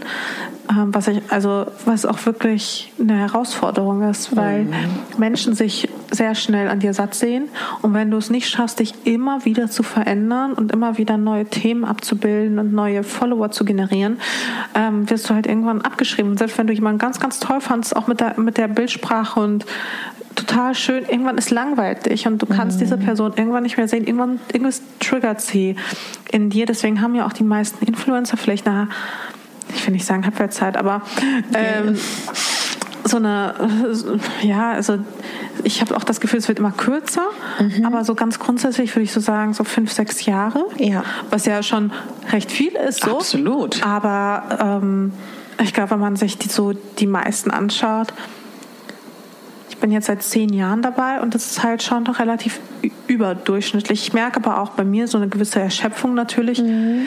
ähm, dass ich da auch nicht immer, also auch nicht mehr so motiviert bin wie vielleicht ja. ähm, zu Anfangszeiten oder vielleicht auch die Dinge manchmal anders sehe oder andere Bereiche auch für mich total spannend sind. Ich glaube, ähm, dass, wie gesagt, einerseits so diese, diese lange Geschichte, dass ich einfach glaube ich, aus der Szene nicht mehr so richtig wegzudenken bin. Ähm, und gleichzeitig, äh, ich glaube, weil ich auch andere Inhalte abbilde ja. und ähm, weil es mir auch immer wichtig ist, mich zu positionieren und ja, auch einfach meinungsstark, als meinungsstark mhm. wahrgenommen zu werden. Mhm. Und ich glaube, es ist immer einfacher, ähm, sich an jemanden zu orientieren, der eine klare Meinung hat ähm, und wo man sich irgendwie vielleicht auch daran vielleicht auch festhalten kann oder wo man quasi sagen kann, okay, äh, sie hat sich mit dem Thema beschäftigt, ich mhm. sie, sie, hat den Mut gefunden und das ist, kostet ja auch manchmal einfach Mut und Überwindung, sich teilweise auch politisch so klar auch zu positionieren, obwohl ich jetzt nicht sagen würde, dass ähm, meine Position jetzt irgendwie, weiß ich nicht, ähm, polarisierend sind, sondern sie sind einfach sehr tolerant. Ähm, aber ich schrecke halt auch vor keiner Diskussion zurück. Und ich würde ja. sagen, auch wenn ich mich positioniere, dann baut das immer auf einem starken Fundament auf. Also ja. habe ich mich damit auch eingehend beschäftigt. Und ähm, ich glaube, es ist halt für viele dann einfacher zu sagen, okay, ähm, da hat sich eine schon mal positioniert, so ich positioniere mich mhm. dazu. Mhm. Ähm, oder ich gucke mal, wie das angenommen wird und dann positioniere ich mich genauso. Mhm. Ähm, ich glaube, da braucht es halt glaub, immer jemanden, an dem man sich orientieren kann und das, zumindest ist es das, was ich mir wünsche, dass sich Menschen ja. ähm, auch inhaltlich weniger unbedingt immer vom Stil, das ist mir tatsächlich relativ egal, aber dass sie sich auch inhaltlich mit mir auseinandersetzen und sagen, okay, ähm, ich schätze die Mascha nicht für ihren tollen Stil oder was. Also finde ich auch total schön. Ja. Ähm, also es ehrt mich auch jedes Mal sehr, wenn jemand irgendwie was nachkauft oder sich an mir orientiert oder was auch immer, sondern halt eben auch an den Inhalten. Mhm. Ja. Das ist schön. Weißt du, was ich total spannend finde? Wir hatten ungefähr zeitgleich einen Podcast jeweils mit einer Kollegin. Mhm. Und ich habe mich so zum einen gefragt, also mir, also ich hatte dich immer so wahrgenommen, klar weiß man so grob vieles von dir, aber ich hatte immer den Eindruck, dass du auch manches bewusst nicht sagst. Im Podcast jetzt? Nee, vor dem Podcast. So, okay. Und so habe ich das auch immer gehandhabt. Und ich weiß, dass man im Podcast mit einer anderen Person natürlich sich auch mehr zeigt. Mhm. Und für mich war das so, ich habe den sehr gerne übrigens auch gehört. Und ich fand das ganz faszinierend, weil ich da, und ich habe mich gefragt, ob du das bewusst hattest oder ob du das auch so wolltest, dass man auf einmal auch so ganz andere Seiten von dir so kennengelernt hat.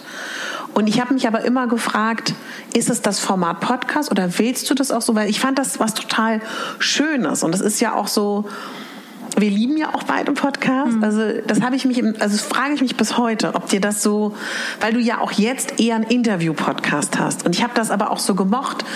Und wenn du mal irgendwann drüber nachdenkst, ich würde mich total über Einzelfolgen auch freuen, aber das würde ich gerne von dir wissen, ob du das damals so als bewussten Schritt so hattest? Naja, die Einzelfolgen gibt es ja quasi bei diesem Sonntagsgedanken-Podcast, ja. den ich jetzt nicht allzu dolle pflege tatsächlich, ähm, aber wo ich zumindest versuche, einmal im Monat mhm.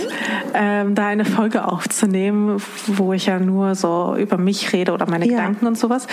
Ähm, ja, und bei dem damaligen Format, also bei Matcha Latte, ähm, das hatte ich mit der Lisa Bannholzer gemacht. Das war keine bewusste Entscheidung, mich mehr zu öffnen. Also mhm. ich selbst habe das jetzt auch nie so intensiv intensiv wahrgenommen. Ich glaube, es ist noch mal was anderes, wenn du jemanden sprechen hörst und mhm. auch so über ein Thema länger ja. diskutierst und vor allem, ich meine, wir haben uns jede Woche getroffen, wir haben über unsere Woche gesprochen, was uns einfach beschäftigt hat. Ähm Na, wenn ich dich unterbrechen darf, das war insofern schon, weil man wusste dann, also das ist ja öffentlich, deswegen kann ich es glaube ja. ich auch sagen, also wenn nicht, schneide ich es raus, dass du dann ja auch erzähl, ganz offen erzählt hast, dass du dich gerade trennst und wie mhm. das so ist, wenn man nicht mehr 18 ist und datet. Das waren ja so Sachen, Weiß ich nicht, aber die habe ich vorher nicht so wahrgenommen, dass du drüber geredet hast. Sowas meine ich dann auch, weißt du? Ach so, ja, also ich habe das dann schon in einem Blogpost auch mal mhm. verarbeitet. Also ich habe ja auch drüber geschrieben. Mhm. Aber sicherlich, wenn du quasi ähm, etwas schreibst und dann arbeitest du ja auch viel intensiver an den einzelnen Passagen und du guckst ja. halt nochmal drüber, passt das so vom Wording, habe ich da irgendwas Dummes gesagt oder nicht?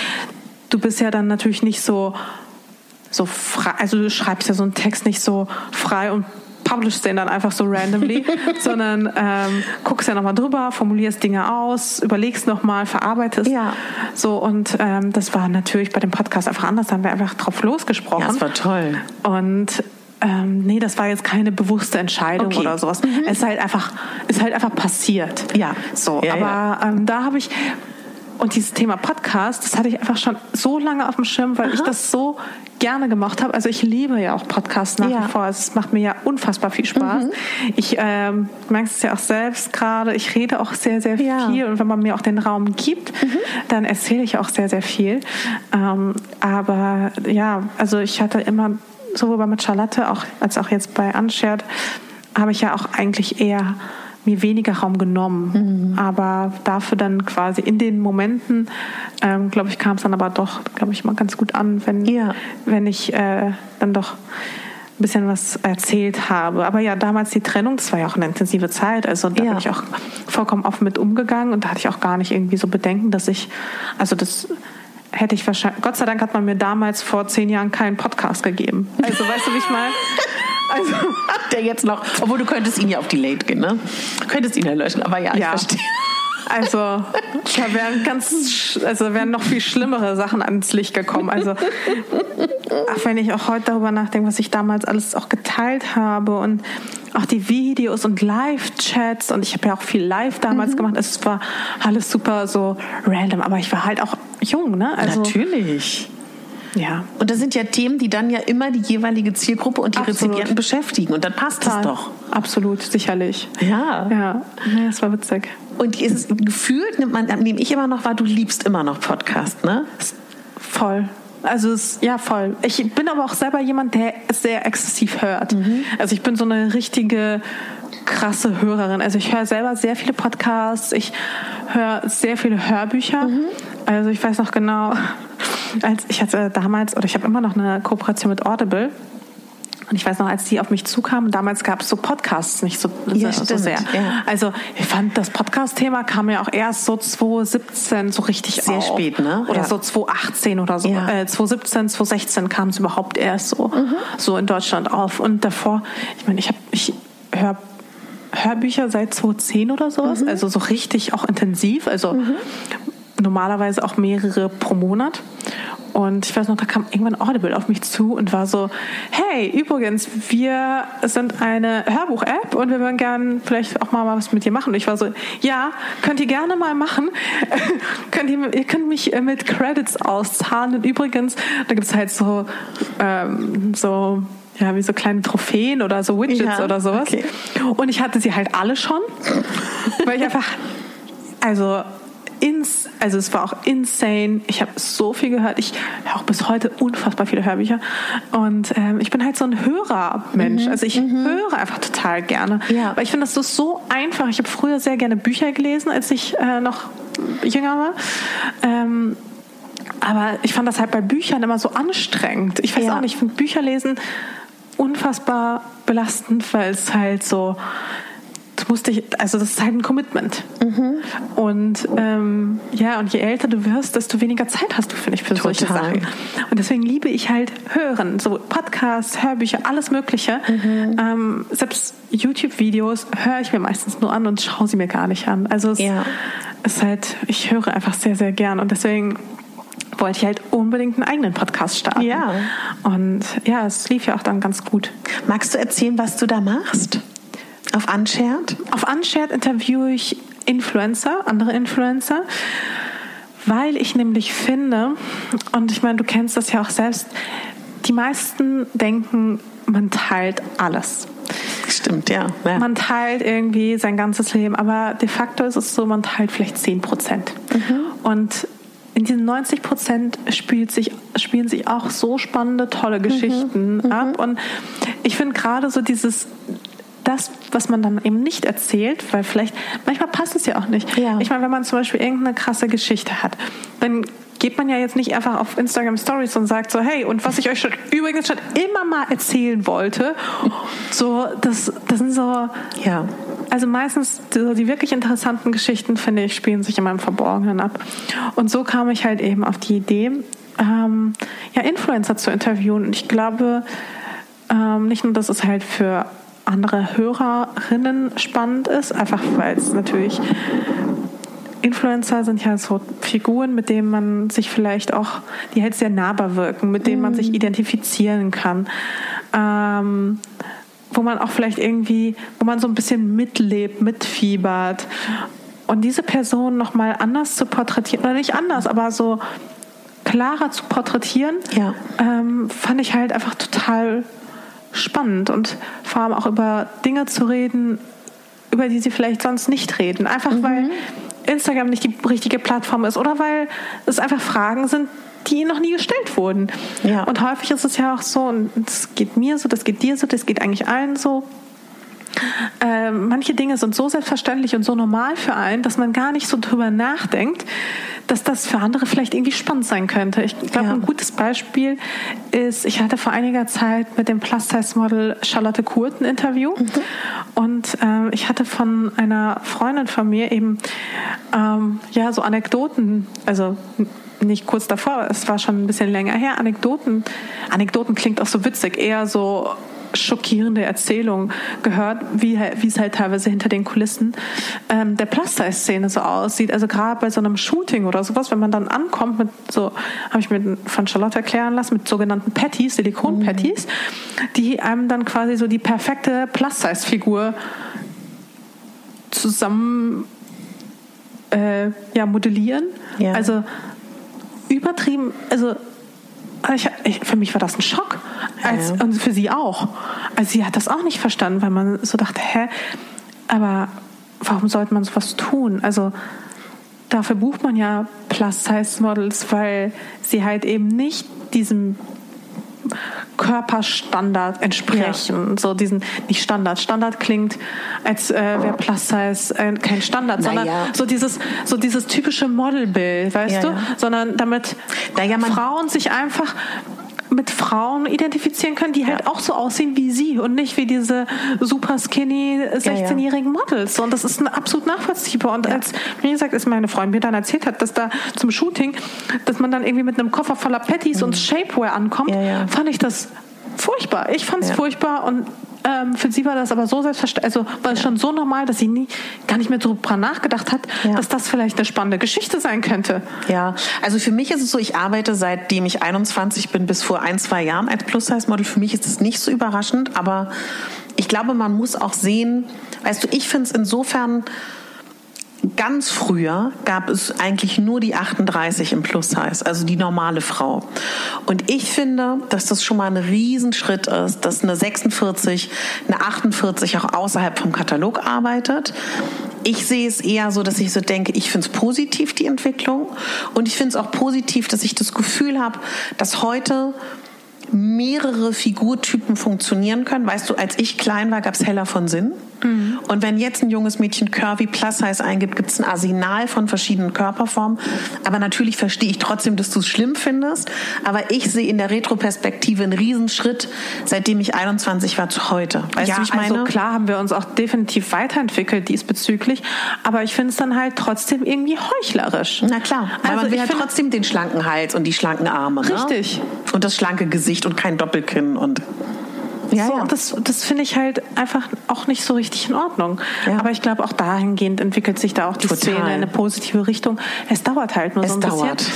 Aber genau, und solche Geschichten versuche ich dann irgendwie, ja, nicht ans Licht zu bringen. Das klingt so ein bisschen bildheuchlerisch. Also das ist absolut nicht meine Absicht, sondern einfach so die überhaupt zu beleuchten, ja. sie überhaupt zu sehen und zu entdecken und darüber auch zu ja. sprechen. Toll. Und das finde ich, also das da lerne ich auch immer sehr, sehr mhm. viel drüber. Mhm. Also zum Beispiel eben die, ähm, die Folge mit der Charlotte, die mochte ich richtig, richtig gerne selbst mhm. auch, weil ich da so gern, ähm, weil ich auch von ihr sehr viel gelernt habe. Dann gibt es äh, sicherlich so stärkere Folgen, schwächere Folgen. Ähm, auch die mit Max Münch, die letzte, die mochte ich auch so, so gerne, weil da auch einfach so dieser spannende Vibe war und man natürlich von einem Reisefotografen, den man eh nie vor der Kamera sieht. Man sieht immer nur so das fertige Foto, aber gerade bei so Reisethemen, ja. so der Weg zum Foto mhm. ist halt mindestens genauso spannend ja. wie eben das Foto selbst. Und wenn er dann irgendwie erzählt von irgendwelchen blutigen Bärenspuren irgendwo in der Walachei oder also er hat wirklich richtig lustige Geschichten erzählt, ja. ähm, die ihm die Fotos begleitet haben, die man halt einfach auf dem Account nicht sieht oder mhm. Mhm. wo man einfach nichts drüber weiß. Und das finde ich irgendwie total schön, auch irgendwie abzubilden. Ja. Dann hatte ich jetzt noch einen weiteren Podcast gestartet, der genau. kommt wöchentlich raus. Der heißt Meanwhile in Mitte. Der ist allerdings exklusiv bei Podimo. Das heißt, dafür muss man ähm, die App abonnieren.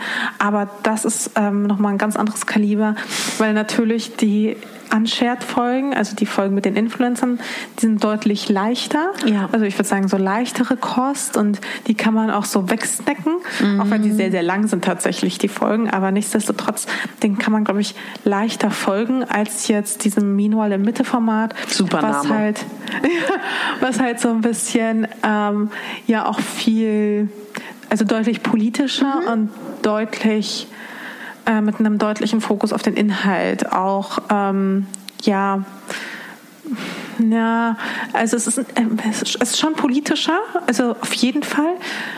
Ich will halt so Themen abbilden, die so ein bisschen aus dem popkulturellen Bereich mhm. sind, die aber so ein bisschen auch eher so dann wenn man es in Social Media betrachten würde, eher die Twitter-Bubble abbilden, wow. als jetzt die Instagram-Bubble. Weil ich liebe die, auch wenn ich da selbst nicht so aktiv bin, ich liebe die Twitter-Bubble. Mhm. Ich finde es aber total spannend, was da gerade schon wieder passiert. Und das sind einfach inhaltlich komplett andere Themen. Mhm. Denn äh, da stehen dann irgendwelche Journalisten oder sonst was im Fokus ja. im Vergleich zu jetzt auf Instagram Influencern. Ja. Und da irgendwie so diese Brücke zu schlagen aus politischen und popkulturellen Themen, das ist ähm, für mich auch eine große Herausforderung, weil ich das noch fragen. nie gemacht gemacht habe. Aber auch Druck, oder? Oder hast du den voll. nicht? Ja. Doch, ich also da bin ich noch deutlich nervöser. Ich habe jetzt die zweite Folge aufgenommen. Jetzt bald kommt auch die dritte. Also die dritte werde ich jetzt bald aufnehmen. Und da bin ich einfach viel nervöser als äh, bei Unshared. Ja, natürlich. Also bei Unshared positioniere ich mich auch deutlich weniger als jetzt bei Meanwhile in Mitte zum mhm, Beispiel, wo mhm. ich äh, meine eigene klare Position auch nach außen kommuniziere. Mhm. Und zwar einfach viel offensiver, viel mhm. deutlicher als jetzt zum Beispiel auch auf Instagram, wo ich dann irgendwie einen kleinen Text schreibe. Aber man dann darüber redet, dass man irgendwas von irgendwelchen Politikern einfach scheiße findet oder ja. scheiße fand, dann ist das einfach nochmal eine größere Herausforderung, weil auch deine politischen Gegner, würde ich jetzt mal sagen, also ja, die ja. Menschen, die vielleicht eine andere Ansicht haben als du, natürlich auch sehr argumentativ, auch sehr stark sind. Na klar. Und ähm, ja, das irgendwie zu meistern, ist halt für mich auch eine neue Herausforderung. Aber auch eben deswegen macht es mir auch so Spaß, weil es mich ja. auch krass challenged. Ja. Und weil ich merke, okay, ich bin noch nicht an dem Punkt, wo ich gern sein möchte. Mhm. Aber ich glaube fest daran, dass ich an diesen Punkt komme. Toll. Ganz toll. Bin ich sehr gespannt. Ja, ich bin auch total gespannt. also wie sich das so entwickelt. Aber es läuft, glaube ich, ganz gut bisher. Ich würde mit dir gern über eine Sache reden, über die ich noch nie so geredet habe. Ja, und habe aber das Gefühl, es passt ganz gut. Ich glaube, dass ich gar nicht, dass mir gar nicht so klar war, dass ich bis vor wahrscheinlich einem Jahr krass workaholic-mäßig unterwegs war und ich habe das aber gar nicht reflektiert. Und ich hatte dann so ein Gespräch mit meiner Mutter, wo sie das mir so gesagt hat. Und dann, das war ganz schlimm für mich, weil ich dann so meinte, okay, und wie, wie entspanne ich? Wie mache ich denn das? Also wie, wie arbeite ich denn nicht? Weil alles, weil ich sehe das immer nicht als Arbeit, weil für mich ist halt in meiner, also in meiner Vorstellung ist Arbeit immer noch, der Bäcker macht dies und das und der Journalist macht dies und das. Weißt du, und so diese Zwischenschritte von, ich beschäftige mich jetzt drei, zwei, drei Tage mit dir komplett, ist für mich ja keine Arbeit, sondern ich bereite mich vor. Mhm. Und ich, mein, dir muss ich das nicht erklären, was unsere Arbeit ist, aber für die anderen. Und dann hat sie zu mir gesagt, weil ich meinte, wie entspanne ich? Ja. Und dann habe ich ein paar Sachen aufgezählt, was ich machen könnte. Dann meinte sie, das ist keine Entspannung. Und dann meinte sie, Entspannung wäre zum Beispiel, du setzt dich auf den Balkon und guckst in den Himmel oder du setzt dich auf eine Bank und guckst in den Himmel. Und ich habe gemerkt für mich, ich kann das nicht. Und ich musste das richtig krass lernen. Und ich habe das auch noch nie so gesagt, weil ich, das, weil ich das auch nicht toll finde, dass ich so bin, weil ich ja auch die ganze Zeit erzähle, wie man sich entspannen muss und was Selbstfürsorge ist und, und mhm. überhaupt ne, all diese Dinge. Und übe das eigentlich seit einem Jahr so richtig, weil wenn ich ehrlich bin, ist auch meine Meditation, die ich seit Jahren mache, auch Teil von meiner Arbeit von Selbstfürsorge. Und ich frage dich das deswegen, weil ich ich weiß es nicht, aber in meiner Wahrnehmung bist du auch eine Frau gewesen, die krass viel arbeitet. Und ob das für dich ein Thema war oder ist und ob du Tipps hast, wie man damit umgeht, weil ich merke, ich struggle da immer noch mit. Ich glaube, da bist du einfach viel zu streng mit dir. Aha, ehrlich gesagt. Meinst du? Ja, ich glaube schon. Ähm, was bist du eigentlich für ein Sternzeichen? Ich bin vage Aszendent Steinbock. Ah, okay. Ich bin, uff, ich bin eine schwierige Kombination, also eine, eine einfache und schwierige Kombination. Ich bin Widder ja. mit Aszendent Löwe. Wow. Also zwei äh, Feuerzeichen. Wie ist es denn bei der Waage? Die sucht immer die Harmonie und findet sie nicht. Genau. Ja. ja, ähm, ja. Und der, und der Steinbock liegt das Handwerk. Ja. Und das, das Handfeste, ne? ja. Ähm, ja, und bei mir ist es eher so immer mit dem Kopf durch die Wand. und halt so Macher. Ähm, also bei mir ist es auch definitiv so. Also alles, mhm. was ich mache, mhm. auch alles, was ich auch zur vermeintlichen Entspannung mache, dient auch wahrscheinlich oder könnte man auch als Arbeit verbuchen. Mhm. Also was mache ich denn? Ich treibe viel Sport. Ja. Ähm, das Thema Meditation steht bei mir natürlich auch klar im Fokus, auch wenn ich das nicht so nach außen so groß kommuniziere.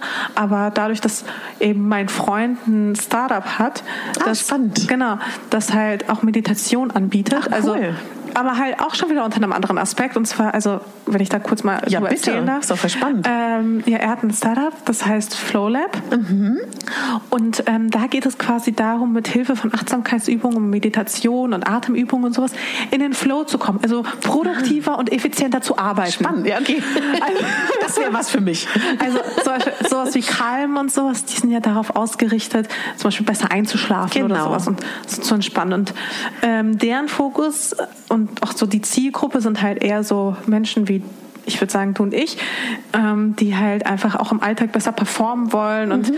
ähm, effizienter, effektiver an ihren Zielen arbeiten wollen. Mhm. Also es ist auch Meditation, mhm. aber auch schon wieder mit so einem mit einem gewissen Drive, einfach ja. noch besser, noch effizienter ja. zu arbeiten und sich dabei aber leicht zu fühlen. Also es geht mhm. auch wichtig, also es ist auch ein ganz wichtiger Punkt, dass man halt eben, also ähm, ja, es basiert halt auf vier Säulen, ähm, auf Fokus, Optimismus, Leichtigkeit und Wachstum und dass man halt auch alle vier Bereiche einfach abdeckt. Und dementsprechend, selbst wenn ich irgendwie meditiere oder mich entspanne, dann dient es halt auch einem gewissen mhm. Zweck im Alltag auch besser zu performen. Ähm, und was, also eigentlich alles, auch wenn ich mich mit Freunden treffe, natürlich rede ich auch über meine Arbeit, wir tauschen uns aus, wie, wie läuft es bei dir, wie läuft es bei mir. Äh, man lernt neue Menschen kennen, die auch wieder spannend sein könnten mhm. fürs Netzwerk. Also alles, was ich mache, von morgens bis abends, hat sicherlich auch ähm, damit auch zu tun. Also mein Tag startet halt allein schon damit, dass ich ähm, ich habe mehrere Newsletter abonniert, mhm. also sei es Zeit, Business of Fashion, mhm. Startup Newsletter, ähm, alles Mögliche. Und dann mache ich mir morgens Kaffee zum Wachwerden, setze mich, oder setze mich, ja, setzen, sitzen passt eigentlich ganz gut, setze mich dann wieder ins Bett mhm. und gehe dann erstmal bestimmt locker eine halbe Stunde oder sowas durch die ganzen Nachrichten des Tages. Also ich lese ja. mir dann erstmal Artikel durch, versuche Dinge zu verstehen, ähm, Wissen irgendwie aufzusaugen, mhm. weil ich einfach so früh morgens auch sehr aufnahmefähig bin, mhm. sobald ich zumindest Kaffee trinke. Und ich beende den Tag auch meistens mit irgendwas, was ich am, also mit Twitter oder sowas, also mhm. also mit irgendwas, was ich dann am Handy mache. Und so diese Zeit der Entspannung, also etwas zu machen, was gar nicht meiner Arbeit dient, mache ich halt auch 0,0. Mhm. Ich hatte da auch letztens eine Diskussion mit David, also mit meinem, mit meinem Freund, mit meinem Partner der meinte, okay Mascha, mal ehrlich, wenn du nicht arbeiten müsstest, ja, also du hättest ausgesorgt, du musst nicht arbeiten, du kannst wohnen, wo du willst, du kannst mhm. tun und lassen, was du willst, du hast keinerlei Verpflichtung. Was würdest du tun? Was, was hättest du für ein Hobby? Was macht dir Spaß? Was bringt dir Freude? Und ähm, das, was ich mache, macht mir halt auch einfach Spaß. Ja. Es bringt mir halt Freude. Und ja. ich glaube, wenn ich es mir wirklich, also mein perfektes Lebensmodell, weiß ich nicht. Dann würde ich, ja, okay, dann würde ich vielleicht auf Bali leben und vielleicht genau. morgens Yoga machen, aber dann würde ich mich wieder hinsetzen und irgendwas lernen, irgendwas lesen, irgendwas schreiben, irgendwas shooten. Ja. Einfach weil es weil es mich glücklich macht. Ja. Und klar kann man sagen, okay, es ist Arbeit und natürlich kommt man nicht so schnell oder nicht so einfach aus ähm, so einem Hamsterrad raus. Und ich hatte auch häufig Momente, wo ich am Burnout kratzte, mhm. aber das auch nur deswegen, weil ich den Ansprüchen anderer gerecht werden musste, weil ich das Gefühl hatte, ich muss irgendwie, ähm, ich habe mir das dann selbst erlegte Ziele, ich habe mir dann so Ziele selbst auferlegt, so, so rum, ähm, und gesagt, okay, ich möchte jeden Tag bloggen, jeden Tag muss ein Instagram-Post online gehen, jeden Tag muss dies, das, jenes geschehen, mindestens einmal die Woche äh, das noch und jenes noch, und ich habe mir dann so viel aufgeladen und auch meine Follower dahingehend trainiert, dass sie auch jeden Tag Konten zu sehen bekommen, dass mich das total unter Druck gesetzt hat und dann mhm. hat es mir keinen Spaß mehr gemacht. Und vor ein paar Jahren habe ich dann, also als ich auch David kennengelernt habe und gesagt habe, okay, ich will jetzt auch wieder mehr Zeit mit Freunden auch verbringen mhm. und mehr Lunchdates machen und einfach mhm. auch entspannter leben ja. ähm, und mich eben nicht an so diese zeitlichen Verpflichtungen koppeln. Ähm, seitdem geht es mir auch viel, viel besser und ich bin super entspannt und Toll. super glücklich. Und meine Arbeit macht mir auch wieder mehr Spaß und ich fühle mich auch inspirierter, weil ich einfach den Druck rausgenommen habe, ja. der eigentlich aber auch vorher nie wirklich da war. Mhm. Also den Druck habe nur ich mir selbst gemacht. Ja. Und ähm, das irgendwie so zu verstehen und zu erkennen und das dann zu ändern, das war, glaube ich, so ein das war wirklich so ein life-changing Moment. Ähm, aber ich glaube, das ist natürlich so eine Gefahr von allen Selbstständigen, die vor allem auch in Berufen unterwegs sind, die als solche nicht unbedingt anerkannt vielleicht sind. Vielleicht hat es auch was damit zu tun, du hast recht, ne? Dass man dann vielleicht auch immer selber darum kämpft, ne? Genau. Sich anerkannt zu fühlen für sich selber. Absolut. Für sich selbst, aber auch natürlich fürs Umfeld. Man will was erreichen, man will was ja, vorzeigen. Ja. Und ähm, klar ist das eine gefährliche Abwärtsspirale, aber mm. man, also um da vielleicht mal rauszukommen, muss man sich, glaube ich, wirklich selbst den Druck nehmen. Also es muss wirklich von einem selbst kommen. Natürlich, ich habe morgen manchmal morgens so Tage, da wache ich auf und dann weiß ich, okay, ich fühle mich überhaupt nicht gut. Mm. So und ich weiß, das wird kein guter Tag und das wird kein effizienter Tag. Ähm, aber dann ist es halt so, dann mache ich einfach andere Dinge. Also ich bin auch Profi gewor daran geworden, ähm, dann einfach an solchen Tagen Dinge zu machen, die auch irgendwie produktiv sind, ohne dass ich mich ohne dass ich wirklich produktiv bin. Ja, also weißt du so, ja, ja, dann mache ich halt an dem Tag die Wäsche, mache den Wocheneinkauf, mache die Buchhaltung, also also die Buchhaltung im Sinne von jetzt nicht irgendwie was ausrechnen, sondern einfach so so ich sag mal so dumm Belege kleben, ja. so dass braucht halt 0,0 Gehirnkapazität von mir. Mhm. So, und das mache ich dann einfach nebenbei. Und dann, ja. da gibt's auch einen Stapel an Arbeit, ja. den ich halt so nebenbei beiläufig erledigen kann oder Sport oder sonst irgendwas, wo ich halt nicht performen muss in dem Sinne, mhm. weißt du? Mhm. Also ich glaube, das das ist ja auch der Luxus des Selbstständigen Seins, ne? dass du dir das halt einfach frei einteilen kannst. Und wenn ich es nicht fühle, fühle ich es halt nicht. Ja. Und dann sind das halt auch, und die Freiheit muss man sich, glaube ich, auch irgendwann nehmen. Und dann sind das einfach deine Regeln. Irgendwann, also fast ja. alle, auch gerade bei den YouTubern ist es ganz schlimm, die haben dann einfach irgendwann, weil die YouTuber, muss man vielleicht dazu sagen, sich häufiger noch an bestimmte Konzepte binden. Also, dass sie dann mhm. sagen, okay, jeden Sonntag und Donnerstag ein Video oder sowas, Punkt ja. 19 Uhr. Und das setzt dich dann irgendwann, wenn du auch nie Urlaub machst und nie sagst, okay, jetzt kommt mal irgendwie drei Wochen lang nichts. Ja. Ähm, und das fährst du dann über Jahre und du nimmst dir nie diesen Raum für dich, einfach mal in der Sonne zu liegen, sondern du nimmst immer irgendwie weitere Projekte an und noch mehr und mehr und mehr. Mhm. Ähm, deswegen super viele YouTuber zum Beispiel haben halt irgendwann einen Burnout und zwar ein heftiges Burnout. Und das ist halt bei denen dann immer so belächelt, ja, ist ja nur ein YouTuber, aber die leisten halt tatsächlich auch so, so viel, ähm, einfach so rein von, vom Arbeitsaufwand. So, das sieht man dann halt nicht, aber das ja, sieht man halt vielleicht dann, wenn die Person sagt, okay, ich kann nicht mehr, ich ziehe mich jetzt für ein ja. halbes Jahr zurück, ja. ciao, und dann genau. hat man manchmal auch von denen nie wieder was. Ja. Ich muss dir noch einen langer Monolog. Nee, ist doch wunderbar. Ich muss dir noch erzählen, dass ich vor Jahren, bevor ich so den Wandel hatte zu, dass ich eher will, Frauen zu inspirieren, dass sie sich schön finden, wie sie sind, wo es eigentlich nur noch oder was heißt nur oder fast nur Mode war, wo kriegt man Plus-Size-Marken und wie sind Outfit-Inspirationen, dass ich damals so gedacht habe, ob, ob ich der Mascha mal schreibe, ob ich die buchen kann, dass die mal ein cooles Shooting macht mit Plus Size, weil das war damals so, dass ich nur so diese uncoolen Sachen, für die ich gebucht war und halt selber immer so gedacht habe, wenn ich das mal so könnte. Hast du solche Menschen gehabt früher, die dir geschrieben haben und hast du das gemacht? Hätte ich dir hm. schreiben können und dich fragen können, ob ich dich buchen kann? Hättest du nicht so viel zu tun gehabt? Weißt du das? Als Art Director, oder? Ja, weil ich so dachte, boah, wenn die Mascha das machen würde. Weiß ich nicht. Also mir hat da auf jeden Fall nie jemand ähm, so direkt geschrieben. geschrieben. Nee. Also hätte dich das verwundert oder wusstest du dessen, dass du so inspirierend und so cool diese Bildästhetik hast? Weil du hast ja auch damals, das muss man den Leuten sagen, man kann das auf deinem Blog finden. Du hattest ja auch immer die wahnsinns coolen Orte in Berlin. Also heute ist das ja alles leichter mhm. zu finden, weil dass ich damals immer gedacht habe, okay, wo ist das? Wo finde ich das? Da warst du ja immer mega. Ja, da war ich auch sehr ambitioniert, ja. immer neue Locations zu finden. Ich glaube, das da hat mich auch nie jemand gefragt, weil meistens wird es ja auch immer, also diese, diese Leistung wird ja auch meistens den Fotografen zugesprochen stimmt. und gar nicht. Das ist ja heute äh, erst anders, ne? Dem Model. Ja, also, stimmt. Ich glaube, dann wurde eher der Fotograf dann angefragt, ob er das dann machen will. Aber die wenigsten wussten ja, wie groß mein Anteil genau. eigentlich an solchen Produktionen immer Und wie akribisch auch, ne? Ja, aber also Nee, das hat mich tatsächlich noch nie jemand gefragt, obwohl ich da sicherlich auch mal Lust drauf hätte auf so eine Art Direction. Siehst du? Ja, das habe ich immer gedacht, ja. dass das mega sein muss. Nee, habe ich auch mal früher gedacht, ich wäre sicherlich auch eine gute Art Directorin geworden, wenn, ja. äh, wenn ich keine Bloggerin geworden wäre. Aber ich hatte dann ja auch Glück, dass das ja auch geklappt hat. Aber nee, das ist auf jeden Fall etwas, das kann ich mir auch gut vorstellen. Also ich finde das ja auch total spannend. Ja.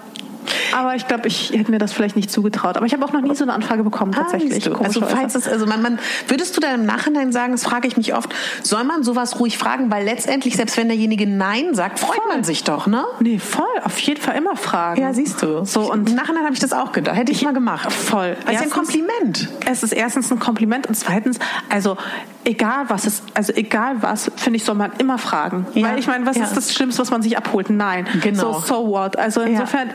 Egal was es ist, immer fragen.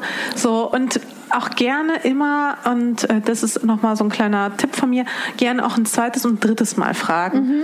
Weil gerade bei ähm, jetzt Influencern, ähm, aber auch bei Fotografen und sowas, also immer wenn man ähm, relativ viele Follower hat, Nachrichten gehen halt unter. Ja. So, du siehst ja, halt genau. nicht immer alles, du liest halt nicht immer alles und es kann immer mal sein, oder du liest etwas und sagst, okay, darauf antworte ich später und dann mhm. kommen halt irgendwie tausend andere Nachrichten und dann vergisst du es halt einfach, obwohl du eigentlich noch antworten wolltest. Also da bin ich so ein spezieller Kandidat für.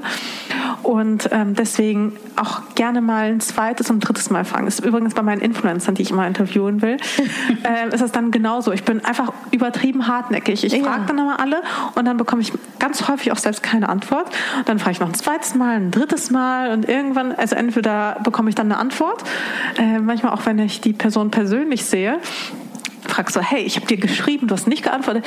Und dann ist halt die Erklärung dann auch meistens Basics. So, ja, ich halt da total Lust drauf, aber ich weiß erstens nicht wann, mhm. weil ich weiß nicht, wann ich wieder in Berlin bin oder jetzt passt es gerade nicht oder jetzt bin ich irgendwie voll oder sonst irgendwas. So, ich wollte dir schreiben, aber ich wollte dir dann schon direkt irgendwie, also es bringt ja nichts, was dir zu schreiben, so ja, obwohl ich weiß, dass ich die nächsten Monate irgendwie total voll bin. Und das ist halt total nachvollziehbar. Natürlich. Mm, aber deswegen antworten dann zum Beispiel auch viele einfach nicht. Ja. Und äh, so ging es oder geht es mir dann häufig eben auch und deswegen ruhig hartnäckig sein. Das ist ein super Tipp für ja, alle. Und zwar auch in jedem Bereich. Ja, also genau. äh, auch wenn du zum Beispiel das war auch so ein Tipp, den habe ich letztens irgendwo gelesen oder bekommen. Nee, irgendwo habe ich den aufgeschnappt. Und da ist auch viel Wahres dran. Das hat bei mir funktioniert und ich bin mir sicher, bei allen anderen funktioniert es auch. Wenn man eine Person irgendwie toll findet oder sie in irgendeiner Art und Weise also für ihre Arbeit bewundert, und man selbst ist noch total jung und sucht vielleicht noch ein Praktikum oder hat einfach Zeit, einfach diese Person anschreiben Super. und einfach ihr sagen, hey, ich liebe deine Arbeit, ich liebe das, was du machst.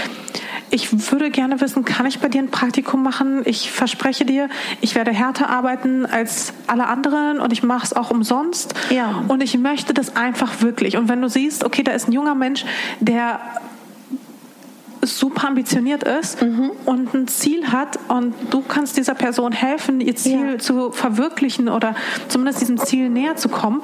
So, da kenne ich auch persönlich sehr, sehr wenig, egal mhm. wie einflussreich diese Person ist. Ja.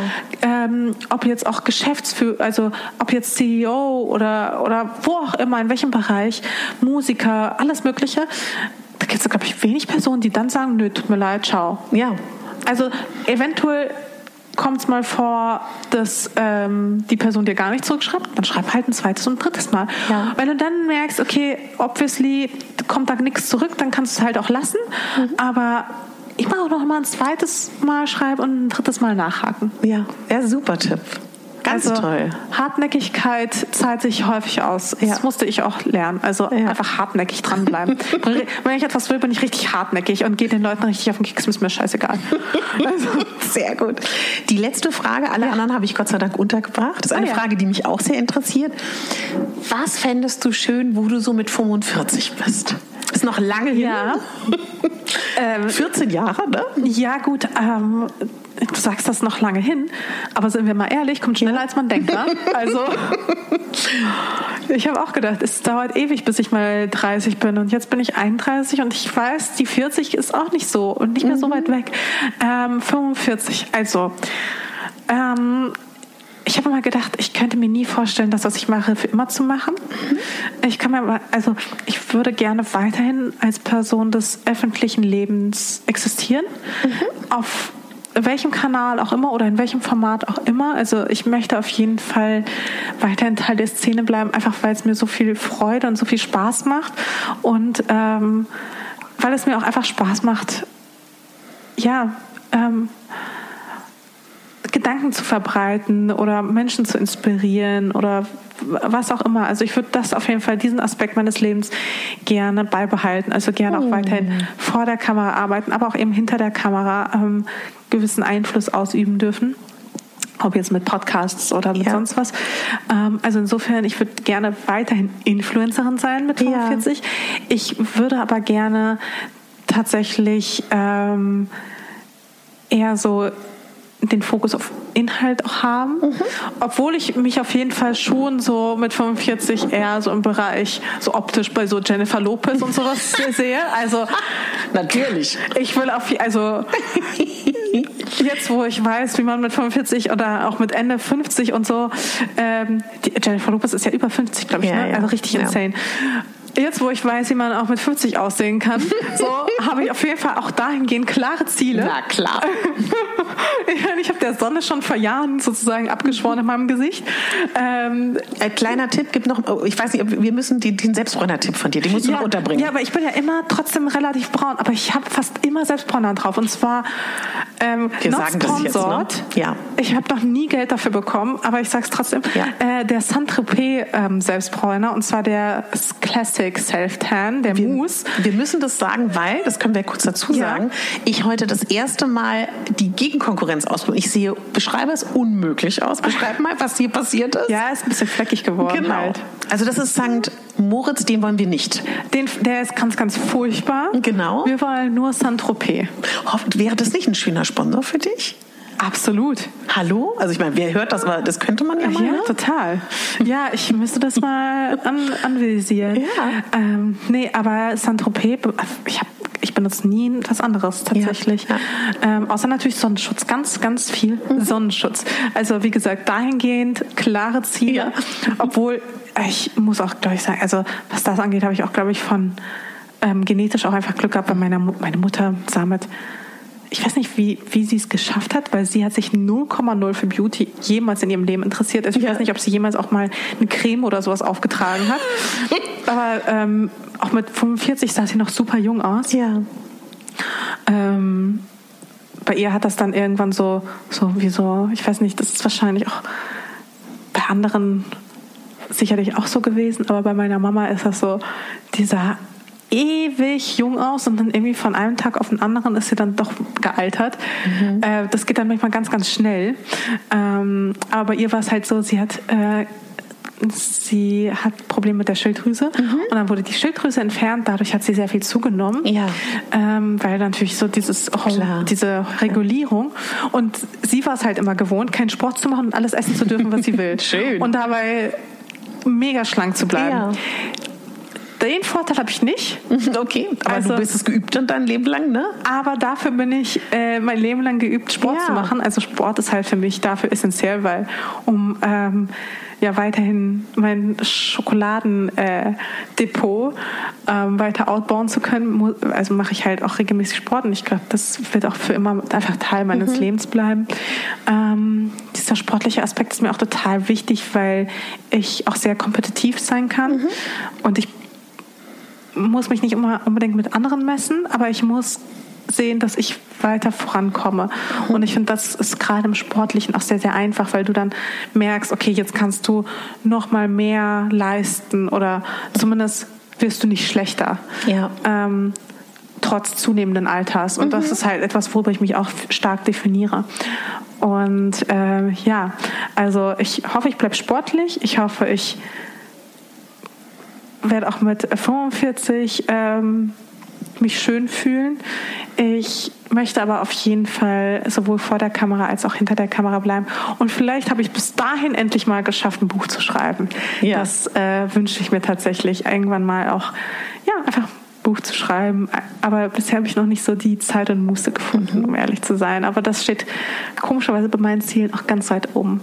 Ja. Es ist unfassbar, Mascha. Es ist bestimmt, ich schätze schon, das längste Gespräch. Oh je. Es ist tatsächlich so, dass ähm, es ist ganz toll, ich könnte dich noch tausend Fragen fragen. Ich weiß aber, dass wir aufhören müssen. Mhm. Also es war ganz, ganz toll. Vor allem bist du ein unglaublich toller Gesprächspartner, das weißt du hoffentlich auch, denke ich. Ne? Aber hast du noch was, was dir auf dem Herzen liegt, bevor wir auf Stopp drücken? Ähm, Nee, ich glaube, wir haben ganz viel schon erzählt. Es hat super viel Spaß gemacht. Ich fand es auch toll, dass du mir auch andere Fragen gestellt hast, als das, was mhm. ich halt sonst häufig äh, mhm. gestellt mhm. bekomme. Also ich muss zugeben, es macht mir gar nicht so viel Spaß, irgendwie oh. das hundertste Mal irgendwie über meinen Liebeskummer 2010 zu sprechen, wie der Blog angefangen hat. Ja. Also da, die ja. Geschichte habe ich schon so häufig erzählt, das bereitet mir auch keine Freude mehr. Deswegen vielen lieben Dank, dass du auch einfach außergewöhnliche Fragen gestellt hast und dich auch vor allem ja, mit mir als Gast beschäftigt hast. Na Vielen lieben Dank. Danke dir, Mascha. vielen, vielen Dank, liebe Mascha. Vielen, vielen Dank, ihr Lieben, fürs Zuhören. Ja, das war ein schönes Gespräch. Ich hoffe, ihr konntet viel mitnehmen, viel lernen. Ich hoffe, es war für euch inspirierend. Und ich glaube, es macht immer so eine Lebenswelt auf. Meine Leidenschaft ist in diesen Interviews, Menschen Raum zu geben, sie nicht in die Enge zu treiben, ihnen keine Fragen zu stellen, die sie alle schon zum hundertsten Mal gehört haben, sie kennenzulernen und mich reinzudenken, was euch interessieren könnte. Und es ist tatsächlich so, ich weiß nicht, ob ich euch das mal erzählt habe, eine meiner Riesenleidenschaften sind Menschen und sie kennenzulernen. Ich bin sehr neugierig. Ich liebe es, ihnen Fragen zu stellen und sie dadurch besser kennenzulernen. Und deswegen gibt es auf diesem Podcast auch regelmäßig Interviews. Ich liebe es auch Menschen Raum zu geben, ja, und ihnen die Möglichkeit. Deswegen freue ich mich über jedes Interview. Und Mascha ist tatsächlich eine Frau, die mich schon so lange begleitet hat, ja. Und deswegen war das ein ganz besonders schönes Interview für mich. Jetzt geht's mir so ein bisschen darum, dich noch mal kurz aufzufordern, wenn dich Mode interessiert, mir deine Fragen zu schicken zu Let's Get Dressy. Let's Get Dressy ist ein Format, was Julia Chevalier, Gründerin vom Lesseur Shop und ich zusammen betreiben. Es ist schon eine Folge oben, kannst du dir gerne mal anhören. Und wir wollen am 3.8. drei Folgen aufnehmen. Gerne mit euren Fragen. Du kannst auch in meine letzte Modefolge reinhören. Spreche noch mal ein bisschen genauer drüber. Wenn dich das Interview mit Mascha begeistert hat, dir gefallen hat, teile es mit deinen Freunden, mit deinen Lieben, leite es weiter.